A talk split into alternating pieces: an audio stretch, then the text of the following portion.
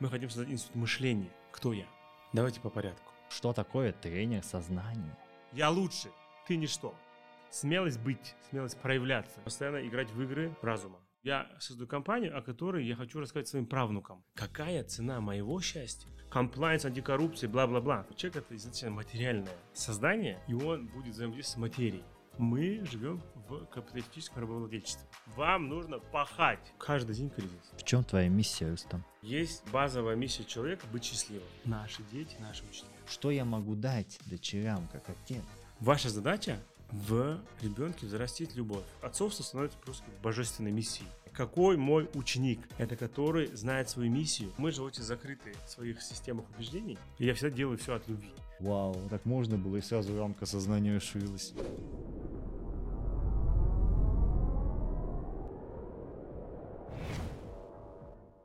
Дорогой Рустам, давай для начала сонастроимся, мы понимаем, как это работает. Наполним это пространство теплотой, любовью, чтобы это был не просто диалог, личность личности Александра mm-hmm. и Рустама, а диалог наших душ. Впервые в подкасте мантра Ом. Потрем ладони. Ом – это первоначальный звук, из которого была создана наша Вселенная. И вдох, и выдох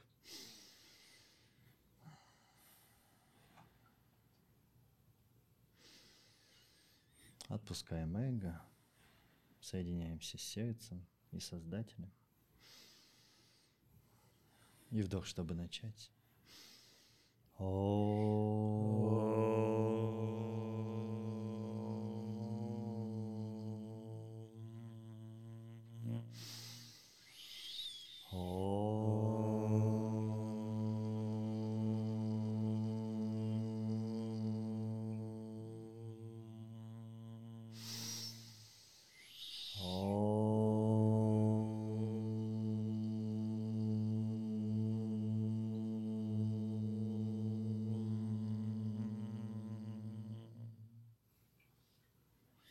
Великолепная услада для наших ушей. Меня зовут Александр Милентьев, это Рустам Ахметов, и это подкаст «Созидатели». Подкаст, где мы приглашаем людей, которые вдохновляют, людей, которые действительно созидают эту планету. Рустам, дорогой друг, добро пожаловать. Благодарю тебя за возможность, за это очень тонкое начало – и пусть созидание сегодня свершится. Здорово. О том, что мы хотим транслировать. Давайте я представлю нашим подписчикам, кто ты, что ты и какая твоя миссия. Рустам Ахметов – это не просто юрист с большой буквы, юрист, который обслуживает большие компании, законом он на «ты», абсолютно, но и человек, который является для меня ну, старшим братом – когда мы с тобой познакомились в Дубае, в автобусе это было. Это был неповторимый опыт. И ты сразу сказал, что, сделаешь нам кундалини завтра? Йогу проведешь? Я такой, а я только учеником был на тот момент. И такой, да, хорошо. А мы тогда путешествовали с нашим любимым клубом VQ, бизнес-туре. И вот йога-та на пляже принесла множество новых ощущений. Угу. Да. И вот об этих ощущениях мы тоже поговорим. Помимо этого, Рустам — это тренер сознания. Вот что это такое? Что такое тренер сознания? Давайте по порядку. Я себя ассоциирую в трех очень понятных вещах для людей, для жизни. Это я родитель, бизнесмен и педагог. И в рамках этих трех функций я очень плавно двигаюсь в своем мире. Это и состояние момента. Сегодня, кстати, очень хороший день для Республики Казахстан, для всех отцов. Сегодня в Казахстане отмечается День отцов. Я, будучи соучредителем сообщества Казахстан Акелеры, отрадно ощущаю себя и делюсь этим с тобой. Я знаю, ты тоже отец. Две дочки, очень, да. Да, очень э, активно, в том темпе, который ты можешь проецируешь любовь, заботу о детях. Поэтому пусть все отцы Казахстана примут ту истинную миссию от Всевышнего реализоваться в роли отца. Как он может, как у него получается, и сделать это с максимальной вовлеченностью, ответственностью, любовью, дисциплиной. Это, мне кажется, будет общество наполненное тем качеством, которое мы сами себе желаем. И очень далеко в грезах мечтаем. Отвечая на вопрос по тренеру сознания, это очень долгий путь. Я постараюсь какой-то логике об этом объяснить. Путь моей личности начинался с классических вопросов, которые связаны с карьерой и тому, тему, тому проживанию в Казахстане, которые, в принципе, мои современники столкнулись. Это очень хорошее, качественное детство с тем мужским характером, который мы имеем, который мы вняли и приняли, это детство 90-х. И далее была дилемма, когда там, полмира готовила экономистов, юристов, аналитиков, то, что требовало время. Сейчас мода на профессии немного другая. Тебе сколько сейчас лет? 42. Соответственно, выбор был очевиден, будучи из семьи инженеров, медиков, я поступаю на юрфак. Это было осознанно или неосознанно для тебя? Но ну, ты же законом потом связал всю жизнь. да. Сути. То есть получается, это парадигма, когда можно подвергнуть сомнению намерения родителей дать ребенку лучшее с точки зрения профессии, во мне реализовалась со знаком плюс. То есть ту профессию, которую мне рекомендовали родители, опять-таки из семьи инженеров и медиков, и там плюс-минус ученые, я начинаю идти вообще в другую отрасль, не связанная ни с фамилией, ни с каким-то родовым состоянием – новое направление. Я понимаю, что это тоже была часть, как я сейчас называю, просвещения. Потому что спустя 10 лет я возвращаюсь в просвещение и начинаю преподавать. Соответственно, просто мы сменили крен. На тот момент значит, правовая наука была на стадии хорошего развития, но реализации практически было очень мало. Поэтому я поступаю и завершаю обучение в одном из лучших вузов страны на тот момент, Казахский государственный юридический институт – он был создан указом президента, это был самый профильный вуз на то время, который готовил исключительно юристов-профессионалов. И с этого времени мой путь к скажем, истокам юриспруденции, правопонимания, правоприменения и инклюзивности тех вопросов, которые связаны с правом, они до сих пор а, реализуются уже в контексте педагогики. Рустам, ты можешь сказать, что ты любил юриспруденцию на момент изучения? Или было какое-то сопротивление, желание бросить? Это же очень сложно. Для меня это Талмуд. Хорошо. Даже Тора. Знаешь, в самом первом моменте, который я ощущал, вот если вернуться сейчас в состояние дежавю, очень сильно зависело от педагога, который работает с тобой. А на тот момент, что я сейчас привношу в текущую парадигму образования в Казахстане, работая уже более там, 10 лет в образовании, это учитель, который в призвании реализовать и раскрыть потенциал ученика, больше, больше это будет в контексте права. И вот мне удалось вот, этот, вот это состояние ловить. Это были прекрасные педагоги, которые нам объясняли систему отношений. То есть тебе повезло с учителями? Да. да. А могло И, не повезти? Ну, я, я, я проговариваю момент, который я проживал. Угу. То есть понятно, что из там двух, двух тысяч э, слушателей, которых выпустили единовременно, что педагогов там 1%, в том числе и я.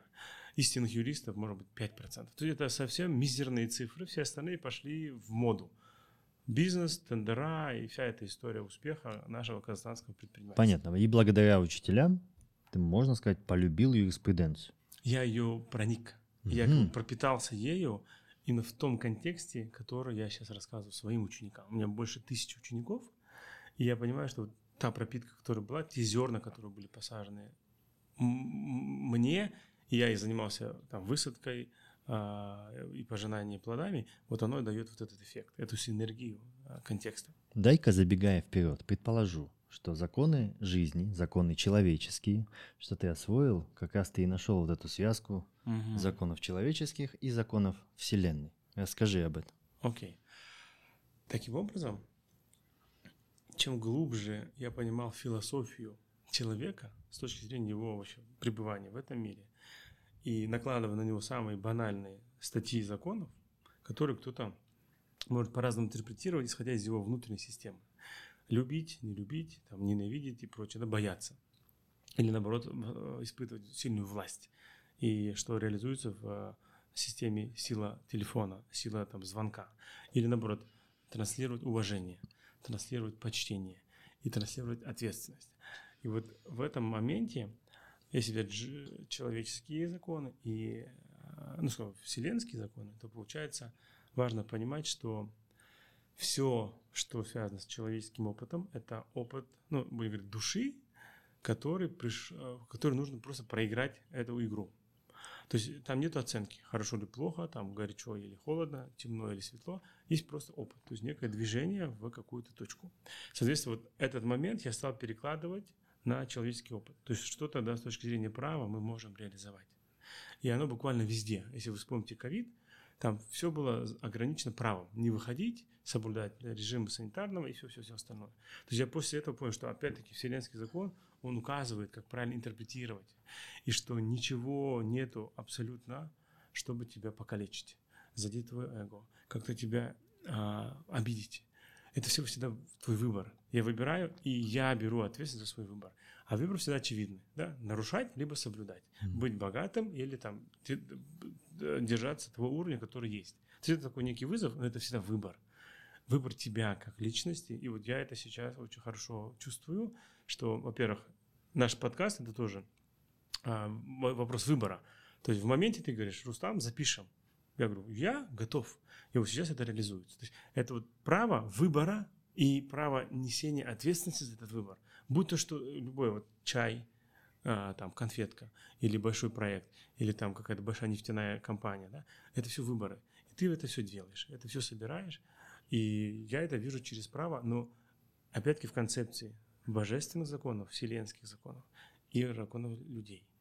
То есть вот здесь вот эта соединенность, это мостик, сейчас, как говорят, есть бондинг, это когда ты погружаешься в контекст, а есть bridging, когда собираешь это. Wow. Вот здесь вот эти две, две вещи, они вот так реализуются. Вот исходящий вопрос от этого. Законы Вселенной, они глобальнее и больше, чем человеческих? есть ли сейчас уже отмирающие человеческие законы, на твой взгляд? Угу. И что это? Давай глубоко пойдем. Окей. Okay. Как я это вижу в контексте своего 20-летнего корпоративного опыта? То есть это большие FSMG компании. Сейчас это топ-5, пятый инвестор в Казахстане в области нефти и газа и один из лидирующих вузов в Казахстане. То есть здесь брать вот такие бенчмарки, то для меня это очень гордо, как личности, говорить, что вот я в таких отраслях взаимодействовал, как а, юрист-трансформатор. И если брать вот эту глубину, либо силу влияния, то, конечно же, то, как компании сейчас трансформируются, как их, а, их владельцев выносят с точки зрения вот этих а, моментов по деньгам, по коммуникациям, по доверию, по ответственности, это говорит о том, что вселенские законы берут вверх над чем?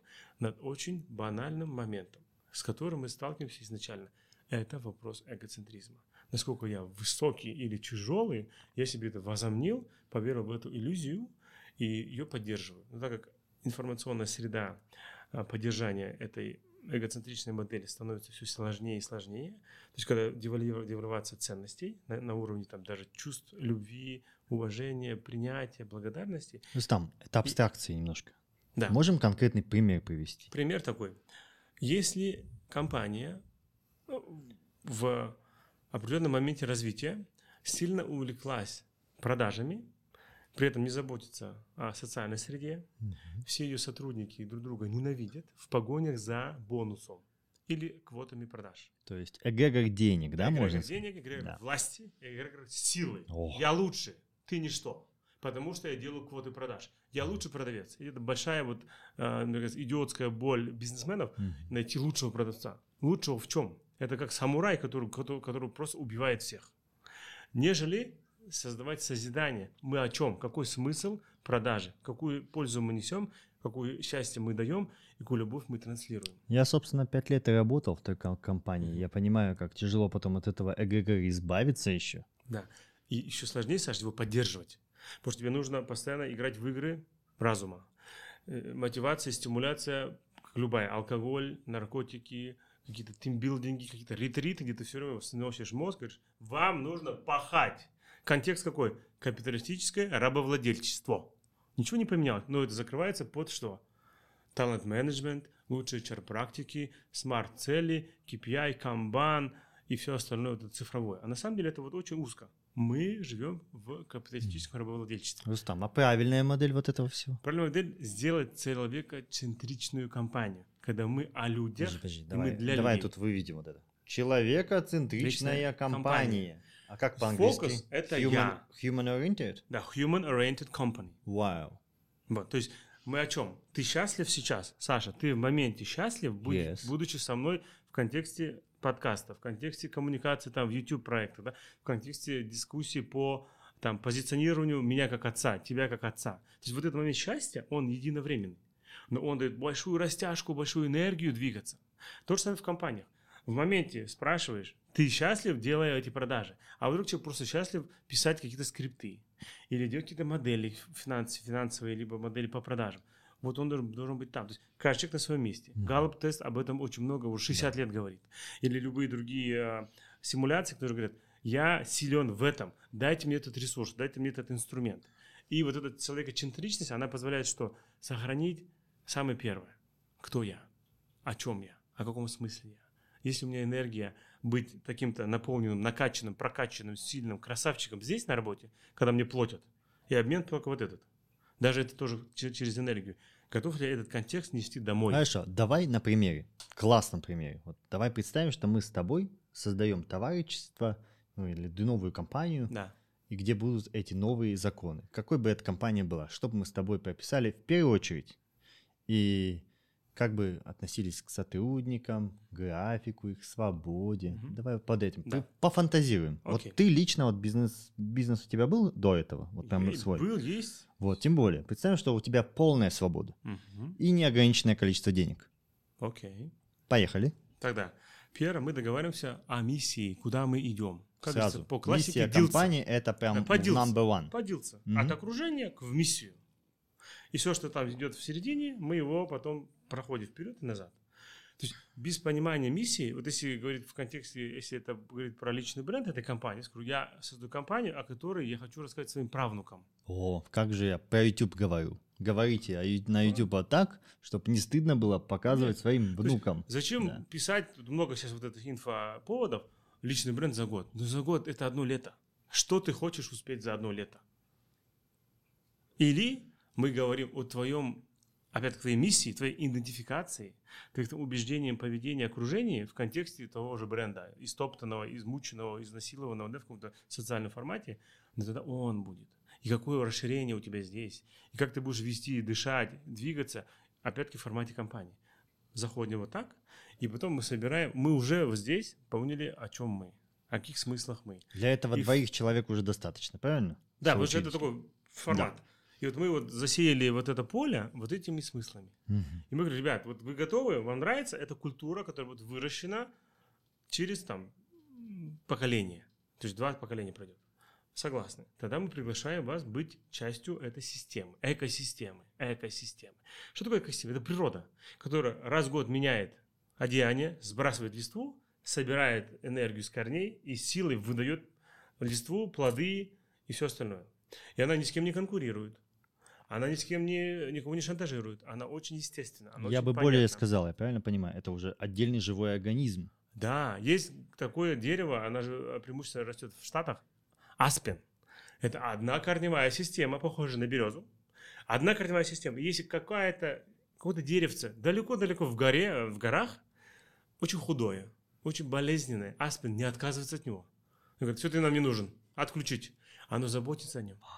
Оно дает ему еще, больше там, энергии там, через корневую систему, потому что корневая система одна.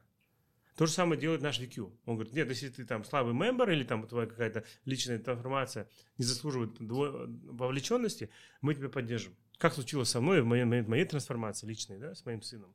То есть это была очень сильная поддержка а, нашего клуба. Я очень благодарен им за это, что вот это формат Аспена. Мы все одна система. Если брать конкретно эту компанию, вот как важно выстраивать только мышление. Пока мы только, Саша, касаемся мышления. Мы не касаемся денег, которые мы вложим, которые мы юридически оформим очень красиво, со всеми ответственностями и со всеми рисками. Мы понимаем, о чем мы. Как мы друг друга поддерживаем, как мы друг друга защищаем. И, конечно, когда ты в одной системе, ты не готов отрубать у своей системы палец или там голову, говорят, что там сотрудник мой недоработал. Или сотрудник мой считается каким-то некомпетентным. Да? Mm-hmm. Вот, вот эта философия, которую я сейчас транслирую в бизнесе. Знаешь, давай поэтапно. Да. Не, не закончили, мне кажется. Миссия есть, Есть. людей подтянули. Людей Что дальше? Теперь мы должны придумать бизнес-модель, не которая похожая. Почему есть очень много вещей, а, которые делают последовательно, то есть повторяя опыт. У нас там плюс-минус весь менеджмент а, в наших странах, в Центральноазиатске, постсоветске, это Портер, 60-й год. Майкл Мгм. Портер, 60-й год. То есть о чем мы? 60-й год, менеджмент, 21 век, цифровизация. То есть это как вот это сравнить? Но я видел, что в моделях бизнеса это так сравнивается. То есть бизнес-модели до сих пор взяты из 60-х 60-х годов. годов. Потому что это работало. Была экономика прогнозирования, была экономика власти, была экономика центрирования, экономика эгоцентризма. Все, эгрегор создал и понеслась. Был физический труд, не было фрилансеров, не было свободного графика и дистанционной работы. Да, и не было таких всего. больших потрясений, Да. которые мы проживаем. Сейчас потрясений куча. И самое, если мне говорить там, сколько кризисов в году? Я говорю, каждый день кризис. Ты встал, что-то поболело, уже для тебя мини-кризис.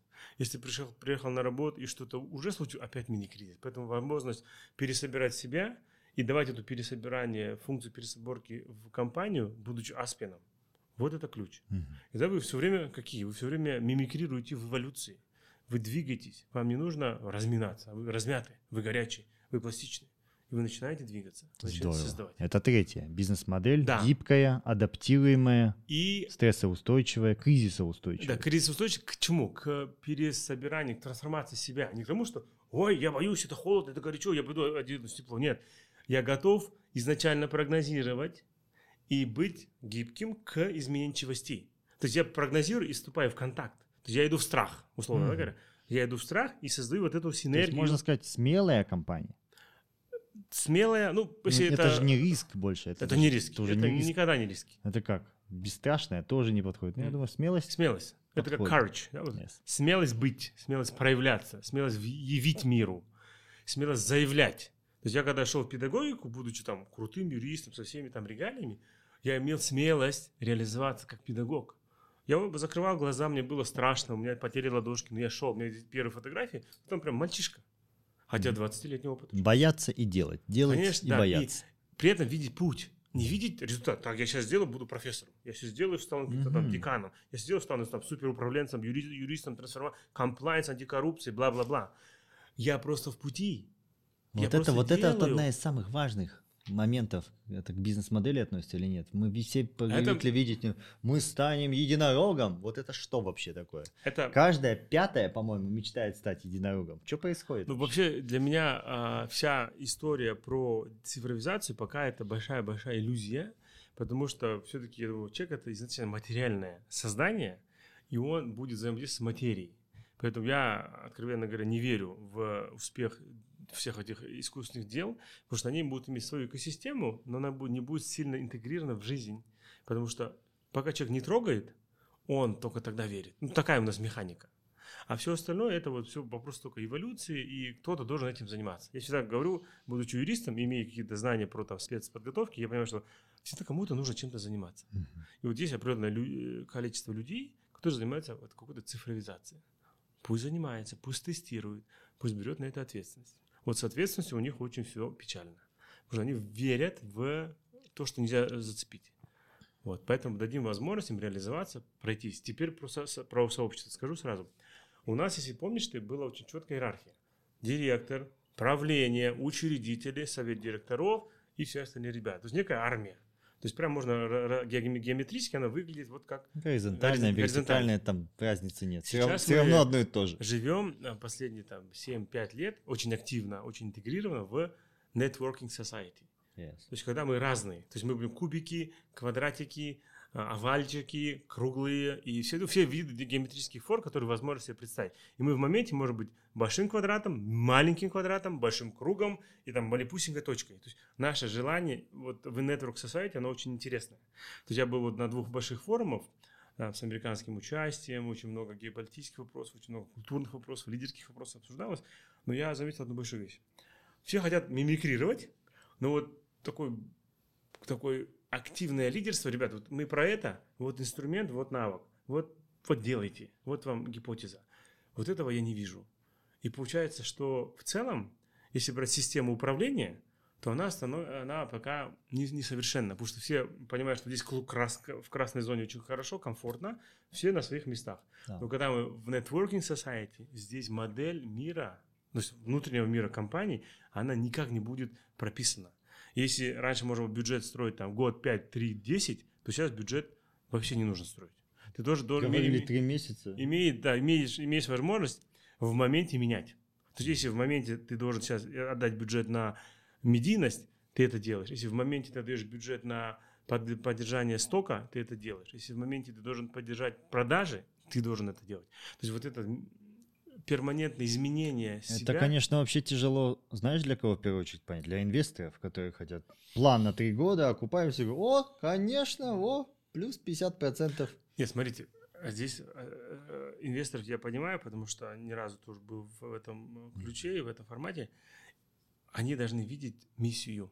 Mm. К чему это приведет? То есть начинать не вот с того, да, сколько заработать, а да. все-таки склоняться ну, смотрите, к смарт-инвесторам в том числе. Смарт раз. Во-вторых, что как поведение потребителя мы меняем. Мы там еще одни топики изобретем. Уже совсем вот сейчас же еще тоньше стали. То есть я помню, мы когда там с Procter Gamble прорабатывали кейсы, там это, все вот эти моменты с FSMG маркетом, там же было придумать там как э, снизить э, расходы на материал и при этом сделать прибыль. Придумали модель топика. То есть отрезали пол, пол материала, цену повысили за моды и вот это реализовал. То есть я сейчас вижу, да, уже спина... Это э, как это? Милоевович, пятый, пятый элемент. Там. Три полоски. Вот-вот. То есть это про то, что какую культуру мы создаем и какая это, как эта культура реализуется в цифрах. Но опять-таки я всегда выступаю за культуру потребления. То есть должно быть смарт-потребление. Потому что человек самый вот мы с медиками недавно в Астане отрабатывали по моему курсу MBA, они говорят, самый, в общем, в их гипотезе медицины, представляете, они говорят, самый богатый врач, у которого нет пациентов. Вот представьте мышление. Да. То есть он настолько в культуре созидания, что у него все пациенты здоровые, чтобы поддержать здоровье, нужно что? Вовремя делать чекапы, вовремя делать, давать анализы и создавать вот эту среду. То есть он питается, спит, да, у него там занятия там, сексом, всеми там, биологическими Можно сказать, он наставник, он наставник для них. Он наставник. Да. У него, что такое а, больной пациент? Это уже твой проигрыш, это твой клиент, который нужно лечить. Значит, ты где-то в свою структуру оборвал эту нить. нить. В этом случае ты кризис-менеджер уже. Все, да. все верно, это абсолютно верно. А даже взять в образовании. Какой мой ученик? это который знает свою миссию. Я ему помогаю вот эту, вот этот чейн, эту цепочку собрать разными механиками, навыков, а, интеллект, интеллекта и всех остальных вещей. И он говорит, я вот благодаря вам я здесь. Я благодаря вам, я вот туда двигаюсь. Вот это вот последний раз мы защиту принимали, диссертации. Вот кайф этот. Они говорят, мы вот про вот эти вещи. И а вот мы, мы с вами. И вот мы, вот я был, а, мои учителя, которые меня в 2000-х обучали, и я теперь учитель, и еще мои ученики. То есть вот три поколения мы соединили. Это такой кайф. И думаю, что эти дети работают. Эти дети созидают какую-то там информационную безопасность, они там все в медийности сейчас, потому что мода про медиа. И вот мы такую философию им закладываем. То же самое с врачом. Здорово. Вернемся к моменту компании. Вот, а миссия, она может меняться? Или на сколько лет ее расписывать? Или в она целом, добавляться? Говорят, каждые три года, допустим. Согласен. Смотрите, есть там, базовая миссия человека быть счастливым. Да? И как говорит там Тони, Тони Робинс во всех своих тренингах, у человека две проблемы. Первое – убежать от боли и испытать удовольствие. И вот мы бегаем. Избегаем боли – это что? Заедаем, закупаем, запиваем и все остальное. Как испытываем удовольствие? Хайкинг, йога, ретрит, осознанность, mindfulness и все. Свадьбы, то и, то есть где мы счастливы. Переведи для слушателей. Хайкинг это вот из it? Горные дела, а. прогулочки, вот эти все вещи. То есть вот она вот все время это вот растяжка. Боль, удовольствие, боль, удовольствие. И если вот это соединять, то есть миссия тоже будет всегда изменчива, но в формате вот этих вещей, мне кажется, она будет константа. Она у тебя абсолютно одинаковая. Be абсолютно happy. Понятно. Be happy. Mm-hmm. И здесь контекст другой. То есть делает ли моя компания людей счастливее? Система. И другой контекст. Когда я трансформировался вот с потери сына, я понял, что какая цена моего счастья? В 39 лет теряешь сына. Причем карьерно ты просто там best practice. Ну, хвала Всевышнему. И как теперь здесь быть? Это все отменить? и уйти в страдания, либо сказать, подожди, значит, есть какой-то выход, значит, есть какая-то цена счастья этого всего. И вот заново научиться радоваться, заново создавать новые смыслы, заново идти в созидание, вот этот момент, вот это тоже про счастье.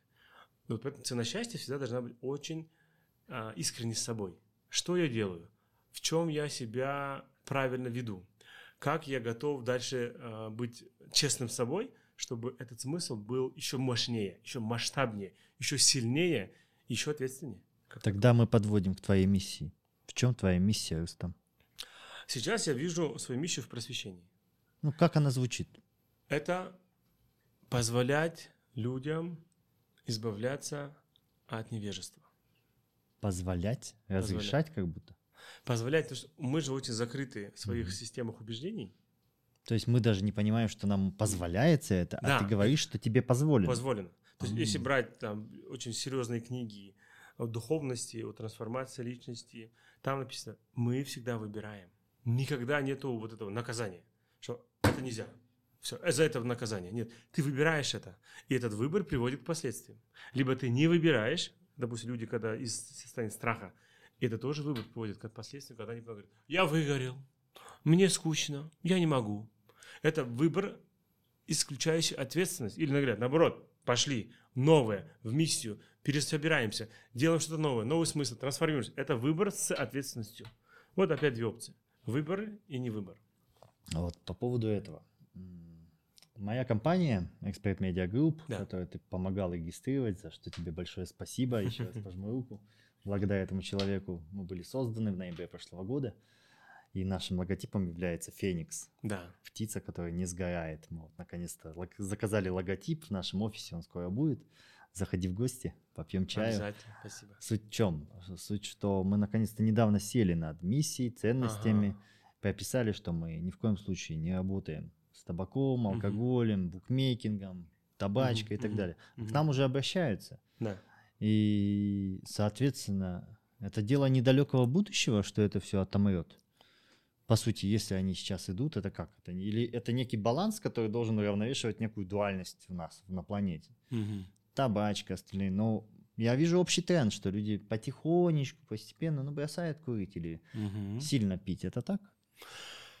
Я вижу, опять-таки, в контексте бизнеса, который я наблюдаю, консультирую, я сам представитель очень большого бизнеса, это все, что связано с враньем, какое-то давление над личностями, каким-то абьюзом, хейтингом корпоративным. Ты, ты даже недавно говорил по фастфуд. Даже про это.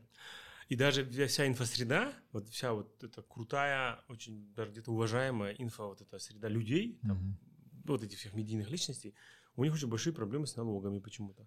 У них очень большие проблемы с коммуникациями с друг с другом, как партнерами, потому что они ничего не оформляют. Потом, когда это все связано с деньгами, рано или поздно тебя приводит к дисциплине чего? Закона, правового поля. И даже если ты продаешь в Инстаграме, то налоговая находится в Казахстане, в городе Алматы, в конкретном районе. И арест накладывается на твой конкретный ИИН, который у тебя единый, уникальный, как и твоя личность. А люди это ну, путают в силу того, что как все красиво, все так модно, кра- э, красиво, э, напыщено. И вот живя вот этой иллюзией, это ты, то, что я отвечаю на твой вопрос, они забывают, что вот здесь очень много базовых вещей, которые надо изначально прописать. И это в том числе вот про тот вопрос, который ты говоришь. То есть я за то, чтобы вот это вот невежество, невежество оно было в деталях людям понятно. Я сейчас о чем? Не в большом бизнесе, а давай вот сначала вот самые мелочи закроем – а Хорошо, вот а, касательно этого вопроса, вот а, это опыт тех же Эмиратов, насколько знаю, там, где запрещены алкоголь, табачка, по-моему, нет. Но вот возможно, что ли, появится на нашем шарике планета, где этого всего уже не будет? Как ты думаешь? А, все зависит, как я считаю и верю, от выбора быть собой или казаться быть интегрированным в это сообщество. Я очень много вижу вещей, когда человек в сети он такой прям, ну, безумно красивый. Он безумно крутой. Но когда ты вживую, он говорить не умеет. У него видно, что вот здесь все прям совсем печально. Знаешь, как я их называю? Да. Эксперт на минуту. Возможно. Но я про вот эту устойчивость. Мы поэтому этих людей в YouTube не пускаем, потому что им нельзя разговаривать больше двух минут. Они не могут это сделать. Ну, смотри, вот в это тоже важно верить нам, как вот специалистам, да, которые в просвещении, понимаю, YouTube это тоже часть просвещения, я знаю историю создания YouTube, поэтому тебе, Саш, тоже важно понимать, что это личность тоже ищущая. И вот этот опыт, он, может быть, для всех будет познавательный, как делать не надо. Вот я про, да, про это. Да. То есть, когда я захожу в эти в такие жесткие какие-то а, переговоры, или мы занимаемся корпоративной устойчивостью, ответственностью, там, compliance, ESG, вот очень крутые вещи, от которых порой саму страшно. Но это все мировые тренды, весь там Всемирный банк все в эти вещи верит и идет. Важно понимать, что вот самая слабая и уязвимая твоя среда, как, как система бизнеса, отрасли целой, это там, где рвется. Здесь вот это человек, который две минуты не может говорить, или который мой клиент, или там, которого я консультирую, либо обучаю, вот он здесь совсем, вот, совсем тупой. Но не того, что вот мы личностно его оценим, умный либо тупой, у него просто механики не хватает, энергии. У него там нейронов мало в голове, чтобы это реализовать, чтобы об этом себе объяснить. Какие действия с нашей стороны или просто дать ему пойти дальше этот То есть мы на какой-то момент, вот опять-таки понимая мою, мою миссию в тренерстве сознания, спуститься до его на момент, uh-huh. спуститься, дорогой мой, вот словарик. Раз, два, три. Три слова, три буквы, три действия. Три слова, переводим. Три буквы он видит, и три действия совершает совершает. Есть такое в галопе. Познать, принять, применять. Познать, принять, применять. Вот дай ему, дать, дать ему навык идти, как ребенок. Он встал, пошел, свалился, опять встал, опять пошел, свалился. Он же не говорит, что если на тысячный раз упал, значит мне не суждено ходить, буду я оставаться ползать. Ну, то есть классно. А, я той же, того же мнения к нему и приближаюсь. То есть начинающие, так скажем, эксперты, которые уже проявляются, у них много уверенности, но в силу своей неопытности не так много практики и компетенций, но они уже продают угу. все, что можно. И им надо наоборот, если они обратятся, помочь с этим запросом, чтобы быстро, сохраняя это проявление, вырасти как эксперт по-настоящему. Правильно я понимаю? Давайте такой момент. Вот если взять среду мою обучающую, то я почему выбрал осознанно? Я проводил тренинги, то я понял, что вот эта среда на два часа, она настолько уязвима. Человек приходит со своими задачами, на мой тренинг, я готовлюсь к нему и отдаюсь душой. И за два часа он хочет бороться с мобильным вниманием, со своим подкорочным вниманием, что он будет делать через два часа, и пытаться что-то здесь схватить. И не это, работает. Это якобы называется сейчас многозадачностью. Что да. за чушь назвали это, многозадачность? Ну, это, по сути, ты себя сливаешь с точки зрения своей вот этой жизненной энергии. Это вот, вот то, что мы сейчас и проходим, я перебью. Да. А, сейчас у меня 40-дневка идет на внимание. Момент угу. здесь и сейчас. И угу. первым делом, большим сопротивлением почти всей группы оказалось мое а, пожелание, чтобы они выключили свои уведомления на мобильных телефонах. Уведомления. А-а-а. Просто уведомления. У меня такое уже несколько лет отключено. Угу. Почему эта штука должна управлять мной? Кто С точки зрения эмоций даже точки зрения даже где-то, сейчас замеряют ученые, это даже твоя а, система эндокринологии. То есть все гормоны, они уже завязаны вот сюда. И получается, я вот детей учу так. Ты готов сейчас идти в контекст, там, смотреть там ТикТок, ну, любую вот эту модель, ты готов, ты внутри должен быть готов. Потому что если ты с этой договоренностью внутри себя, как биология, не соглашаешься, тебя вот здесь просто снесут. Твою психологию, эмоциональный интеллект и все что угодно. Поэтому это тоже вот контакт такой, как акидо. Ты эту энергию должен направить на себя, а потом отдать. А если ты не умеешь, ну, тогда держи. Будет у тебя джамбас, как в надзюдо. И все, и полная победа. Телефона над разумом. Здорово. Мы по компании завершили блок? Да, Или я есть что добавить? Один момент по компании э, дособеру. Это базовый, очень важный контекст, который мы сейчас исследуем с группой наших единомышленников, опять-таки в академической среде, что важно человека посвящ... погружать в а, академическую среду. Неважно, ты создашь академию, я создам институт мышления, да, вот с коллегами, с моими единомышленниками, наставниками, мы хотим создать институт мышления, потому что мы понимаем, что базовая настройка, она очень девальвировалась, и она очень сильно искажена. И чтобы человек мог умело взаимодействовать с тем, что есть в точке информации в любом формате, цифровом либо материальном, важно ему дать эту базу. То есть это вот его состояние. Для бизнеса что нужно? Важно в экосистеме создать базовые настройки. Мы о чем? И базовая настройка, в моем понимании, это любовь к себе, это любовь к персоналу, это любовь к людям, которым мы продаем продукты, даем услугу, это любовь к природе. То есть это есть три принципа SG, да? Как я реагирую на контакты с государством, как я реагирую на контакты с природой и с обществом. Вот. И сейчас у самых лучших практик и лидеров это влияние на отрасль. Не на компанию, не на конкурентов, на отрасль. Что я создаю. И это влияние на экосистему. Как если мы там занимаемся вот этим, ну, нефтянкой, да, мы должны заботиться о природе. Там, высаживать леса, там, сделать там, рекультивацию земли, вот эти вещи. Мы должны влиять на культуру, строить э, очень важные объекты инфраструктуры для детей. Чтобы вот, вот такое влияние. Но вот, такой этот очень масштаб. важный момент. Вот это ESG, очень классное, крутое понятие, но многие же компании воспринимают его как некую галочку. О, так, значит, ESG, экологический субботник какой-нибудь проведем сюда, памятник поставим, здесь дамбу построим. Что вот это? Как вот правильно соединить компанию и природу? У меня тоже это пока противоречие. Вот у меня экспертный продюсерский центр. Да. Что я могу? Собрать своих продюсеров, пойти сажать деревья, Да. пойти субботник делать. Например. Ну, Как, ну, как А чуть больше это что? Когда у меня, не знаю, компания, экологическое производство есть, но что-то же и сотрудники должны в какой-то вклад тогда в природу вносить. Или я неправильно Да. понимаю? Очень всегда просто. Есть пример кейса. а, Компания американская занимается производством оправ. Вот Оправ. ты у нас носитель очков. Был. Окей, дай бог. А, На- надеюсь на Носитель это, да. оправ и их стратегия, их стратегия ESG, они стали из вырубленных бамбуковых лесов, которые, по сути, вот уже отход, расход, отход, расходный материал, который можно выбросить. Они перерабатывают вот эти листья и сам бамбук и делают оправу. То есть решений очень много. Природных решений тем более. То есть там от э, вот этот вопрос waste, да, этого отходов. То есть там можно какие-то сделать Ну активности. хорошо, допустим, юридическая компания, как может взаимодействовать с природой? Через первое, да, допустим, снижение уровня потребления бумаги. Да. Второе, снижение уровня потребления, допустим, ну, цифровой техники. То есть там не обязательно юрист все время там сидеть и быть в компьютере.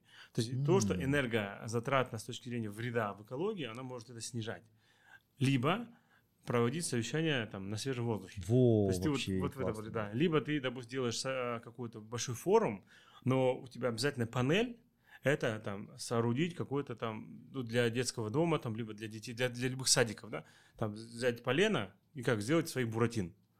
Вот это вот переход вот этого действия «я юрист», там такой весь э, серьезный, до самого примитива.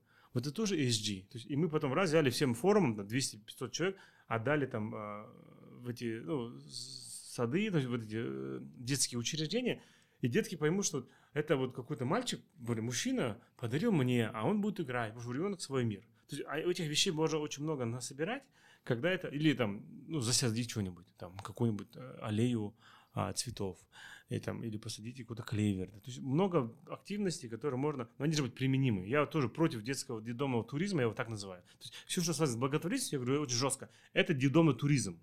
И сейчас очень много эти поняли, я радуюсь нашему тоже сообществу предпринимателей, делает точечно.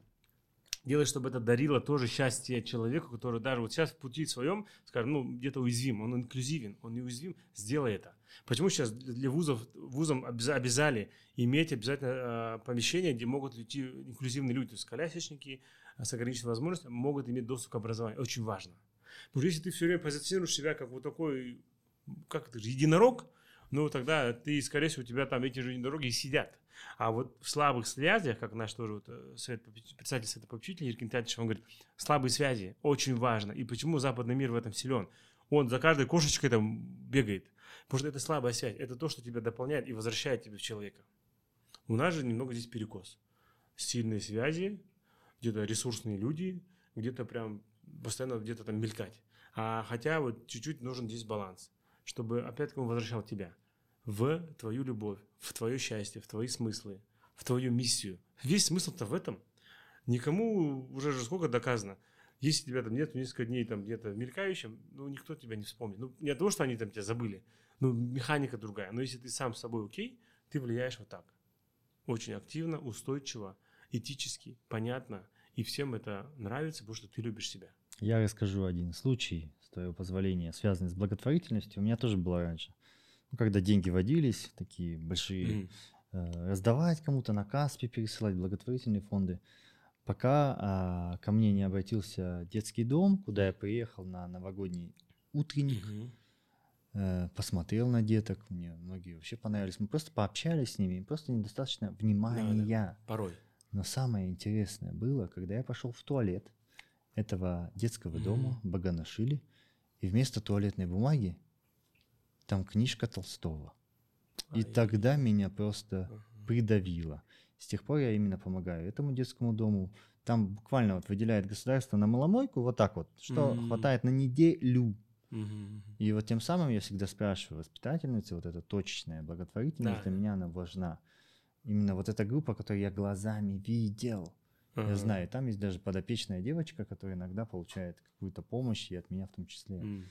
И потому что, когда я вижу, что это человек, они куда-то послал, он там это мне срастется, взаимообмен Да, какой-то, да, да. энергия придет.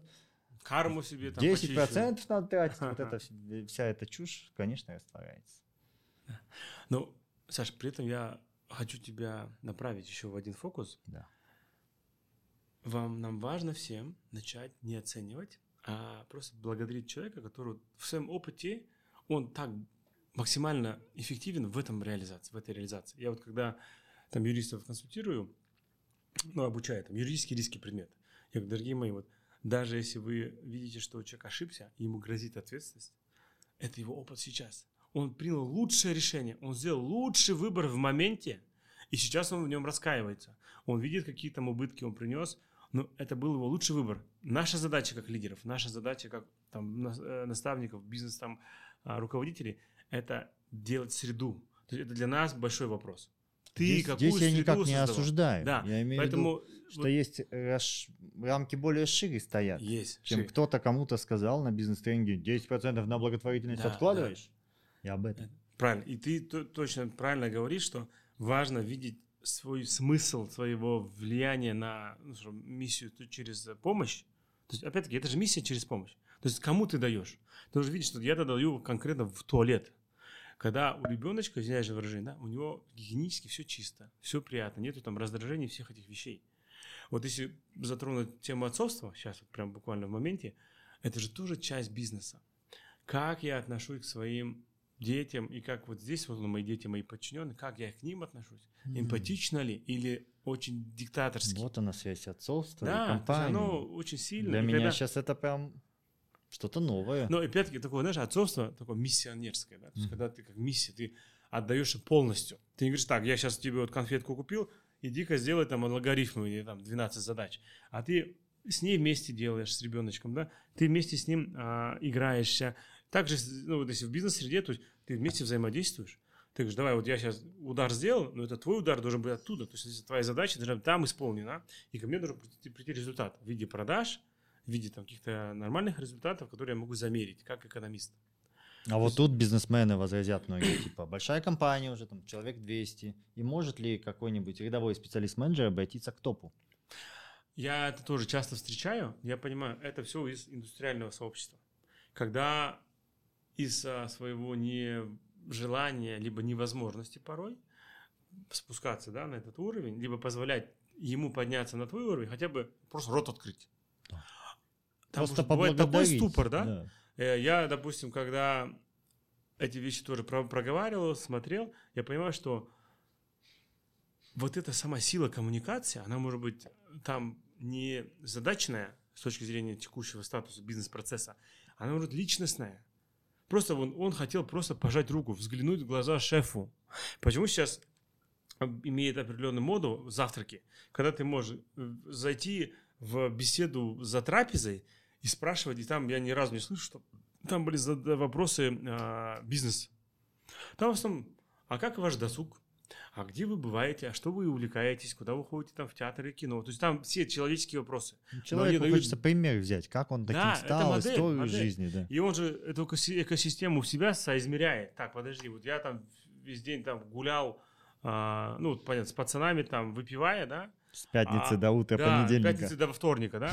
А тут, получается, была семейная трапеза, да, что-то там на даче, вчера какой-то парк пошли, там какие-то книжки с детьми, он говорит, подожди, как так? Почему? Вот поэтому мой шеф такой, ну, условно говоря, модель для подражания, для созерцания. Да. И Потому вот что такой всего лишь- инсайт наступает. А так можно было? да? Да, да. Вот эти, а они насколько искажены. И если доступа нету к телу, да, как принято говорить у нас, то получается, да, наверное, он день там на джете, там, среди и пошла, да, вот эта история про нашу, нашу зависть. Вот так. Здорово. Давай перейдем к блоку нашей теме, посвященной основной Да. нашему повестке, этому дню прекрасному, День отцов, М. День отца, День отцов, день, я так понимаю, вообще всего рода нашего, Да, да. предков и ценности этого всего. Тем более мы на казахской земле живем, где именно почитание предков, и мы, как казахи, должны это уважать. Я себя уже давным-давно считаю казахом. Мгм. И расскажи, пожалуйста, поделись своим видением, что такое отцовство. Окей. Я его вижу сейчас в двух, в двух мирах. Ух ты ж. Да, уже я научился с этим говорить с легкостью, с неким даже сарказмом и стал в этом транслировать уверенность и радость. Это заняло во мне там, период двухлетней трансформации, потому что я скажу, что бенчмарк отцовства в Казахстане и вот как мы его создавали. Давай на русский переводи. Да, окей. А, мода на отцовство в Казахстане родилась у нас лично а, во время ковида. Потому что мы вот раз и оказались в очень приятном месте М. среди нашей семьи, А вот дети, да? да, в коммуникации. Но при этом А для это меня это был очень ребенок. хороший момент. Я, допустим, вот это вот э, как бы разрыв не, не, не чувствовал, не видел, потому что ну, для меня отцовство это понятно. То есть нас очень хорошо родители воспитывали, и все нормально с этим. Я про то, чтобы, когда мы создавали, мы поняли, в чем мы слабы. Это первый был вопрос.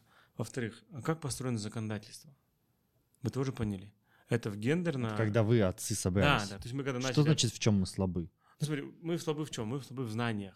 Что мы думаем, что моя практика отцовства лучше. А, нас не учили быть Не- отцами. ну, не, не, М, Я до сих пор не считаю, что... Учить, смотри, я здесь могу. момент был такой. Да. Как можно обстукиваться об отцовство с точки зрения лучшей практики? Мгм. То есть кто-то, допустим, все время по- посвящал себя единоборствам. И можно спросить, он скажет, да, вот э, там вот три упражнения, ребенок будет там сильный в осанке, в его вот этих мышцах, чтобы он мог сидеть и там не сутулился. Ну, то есть института, института отцовства, по сути же, не существовало. Не, не, не Вот. существовало. И даже в Нет. Советском Союзе такого не было, ни материнства, Нет, там была другая идеология. Сейчас Да. идеологии так, так, так как Мгм. нету, поэтому получился такой некий правовой вакуум. Мгм. Он даже не хаос, это не анархия, это просто вакуум, информационный вакуум с Мгм. точки зрения мышления. Мгм. И когда мы задались вопросом, мы начали делать э, свой анализ себя. То есть, да, есть вот, где можно было поучиться у, у лучшего тренера, у лучшего там а, ле- лего-собирателя, у лучшего там робототехника. Потому что я вот с сыном, который сейчас э, в вечном мире, я с ним прям вот точечно ходил, измерял, как ему нравится, что ему приходится, и вовлекался так же, как и он. То есть вот эта вот игра, игривость отца, она вот Вместе, жизненная сила. Вот это Да. побуждение внутреннего ребенка. Никогда не разговариваешь, сидя, ой, стоя. Ты садишься на корточки и говоришь, сына, давай, какой у нас контакт? То И вот- не говорить, иди сделай это, Да, да, да. иди поиграйся. Совместно, совместно через эти правильные моменты, инструментарии. Но это опять как просто любить и видеть, что вот твое э, соз- сознание, оно вот вместе с тобой растет. Хорошо, вот мой личный кейс. Да. Я отец двух дочек прекрасных. Международный папа у меня двух предыдущих браков по дочери. Так, А Старшая отлично. уже достигла полового созревания, можно сказать, эмоциональное тело. Мгм. Ого! Мгм. Диана, она в Нижнем Новгороде, и сейчас единственная коммуникация с ней это WhatsApp и какие-то Zoom-звонки.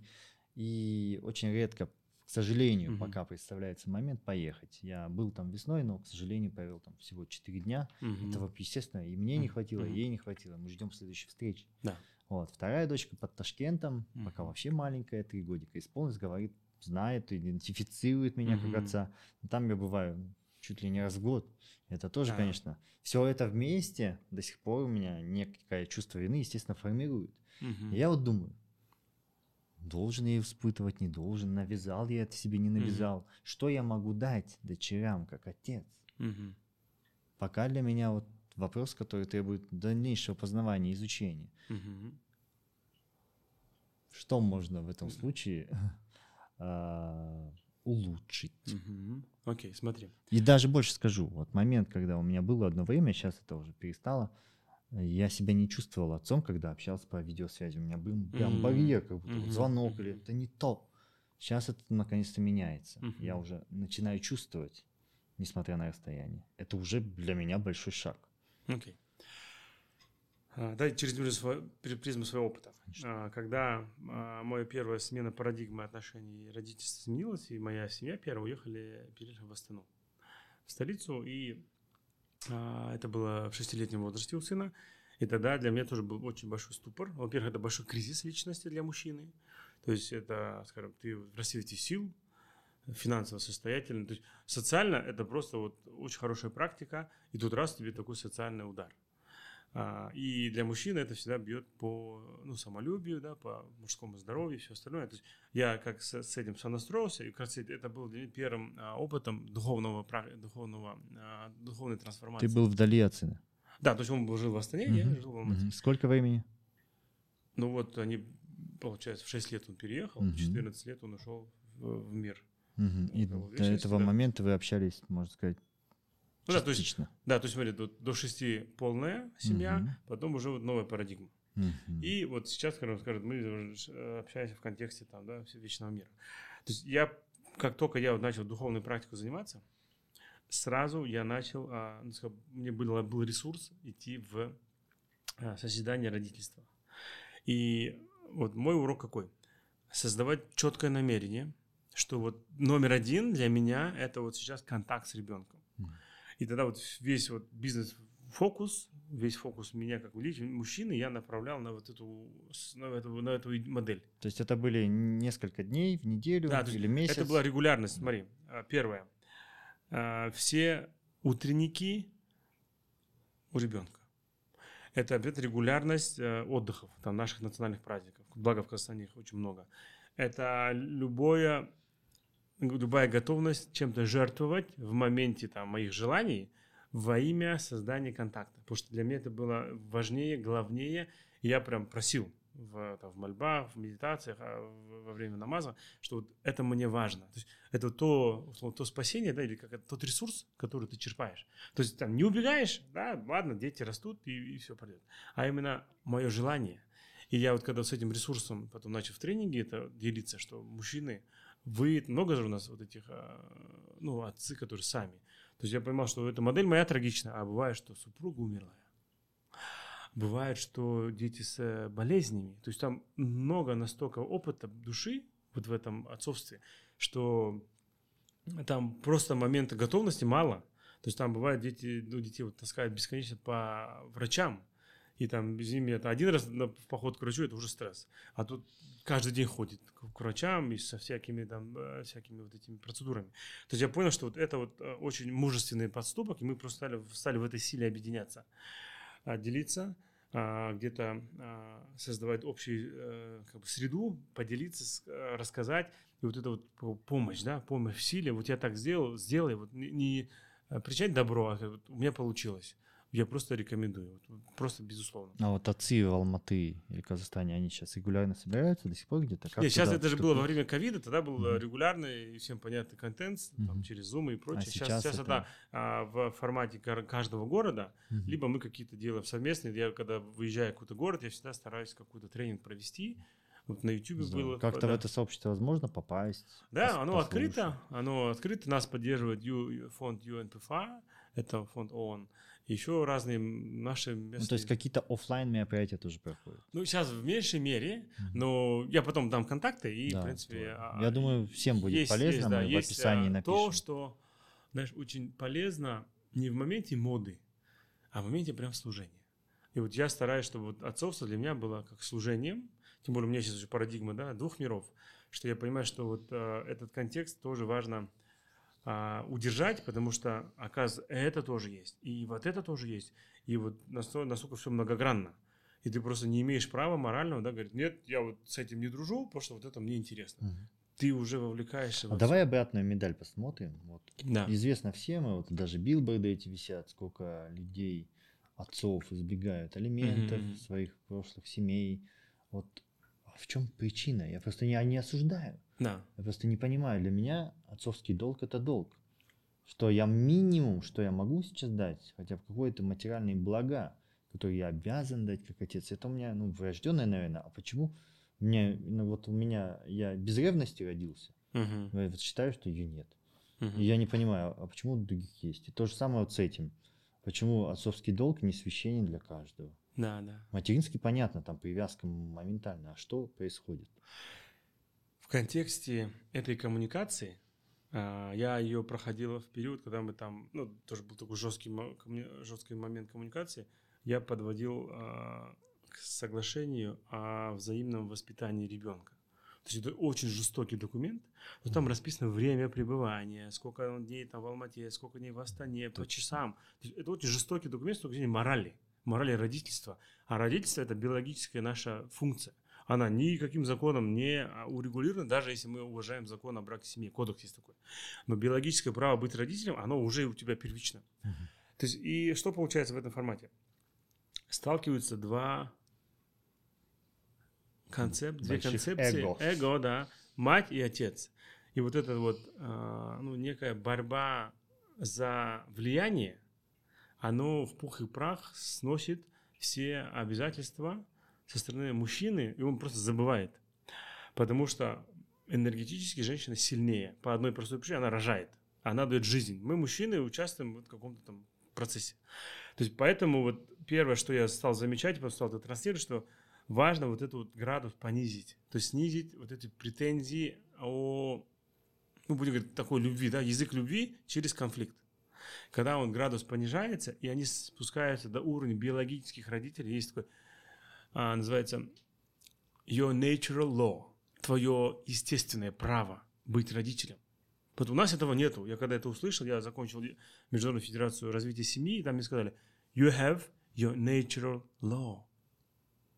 О родительстве. У меня там слезы просто лились градом вот во время этого семинара. Я тогда осознал, что я вот родитель, я биологический родитель. То есть по природе, не по биологии, не по природе, а по природе. И вот это дало мне бешеную силу.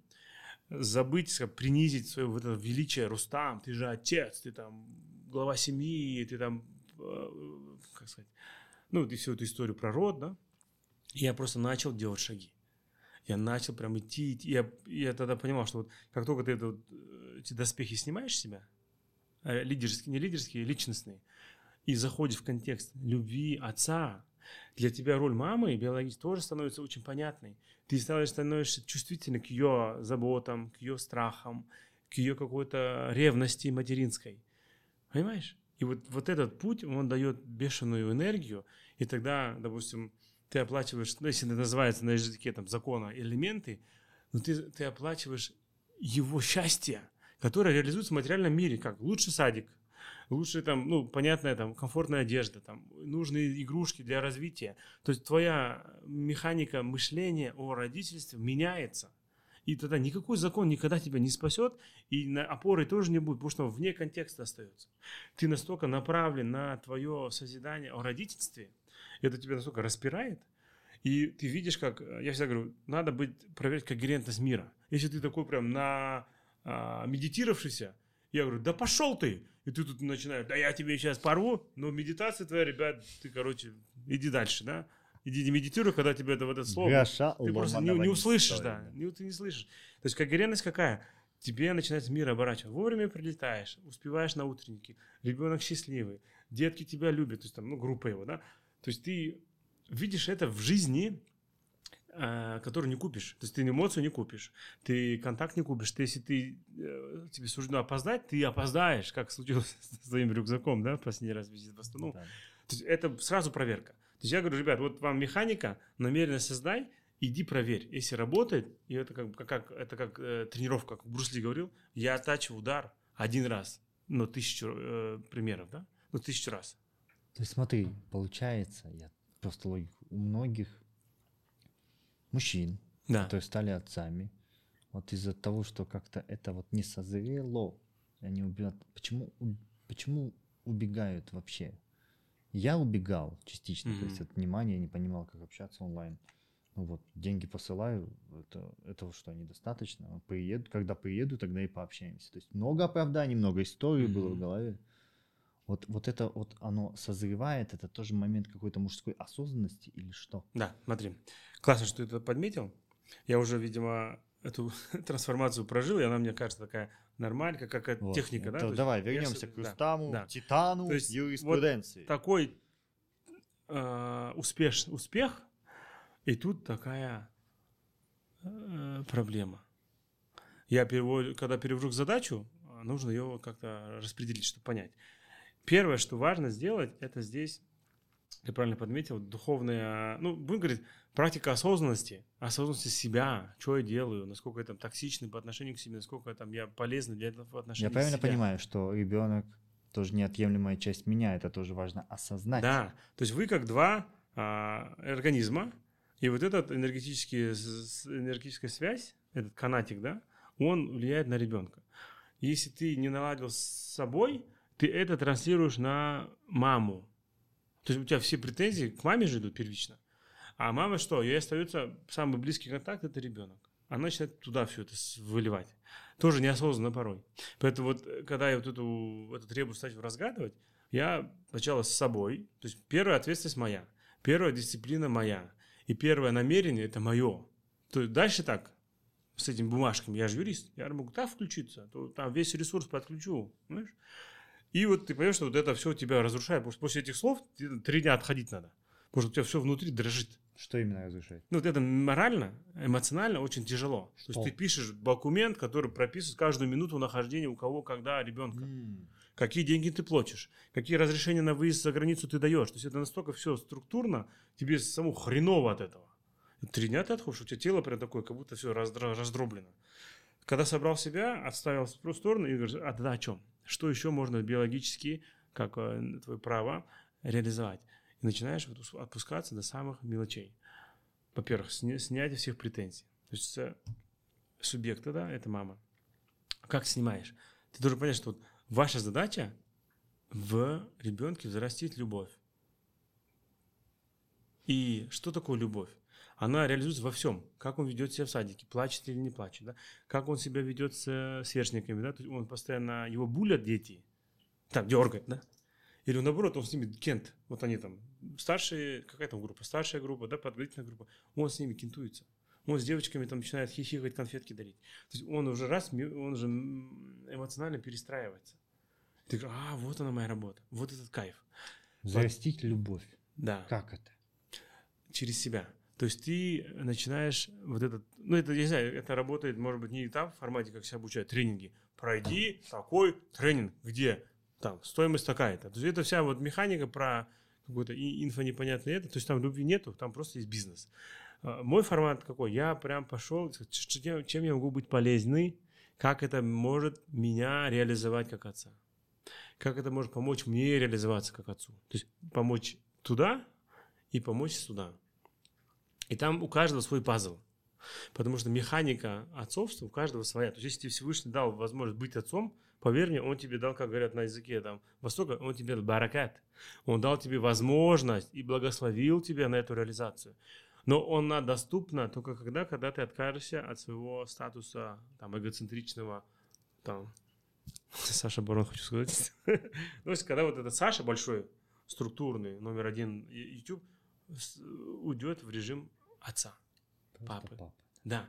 И вот это, знаешь, как вот, вот этот щелчок, он где-то происходит, и ты этот доступ получаешь. Пока ты как панцирь носишь доспехи, я сейчас такой-то, такой-то кандидат, профессор, бла-бла-бла, вот это сложно. Это практически невозможно. Как только оставил этот рюкзак, вышел, и вот это реализуется. Оно очень волшебно происходит. Но вот я вижу в интерпретации вот такой. То есть снимаешь доспех, и намерение «я о любви сейчас» к своему дитю, к себе, к окружению, к маме. И вот, вот в этом формате ты заходишь сразу по-другому. Ребенок здоровый полностью становится. Ребенок вот в контакте со своим нетворкингом очень, очень полезный.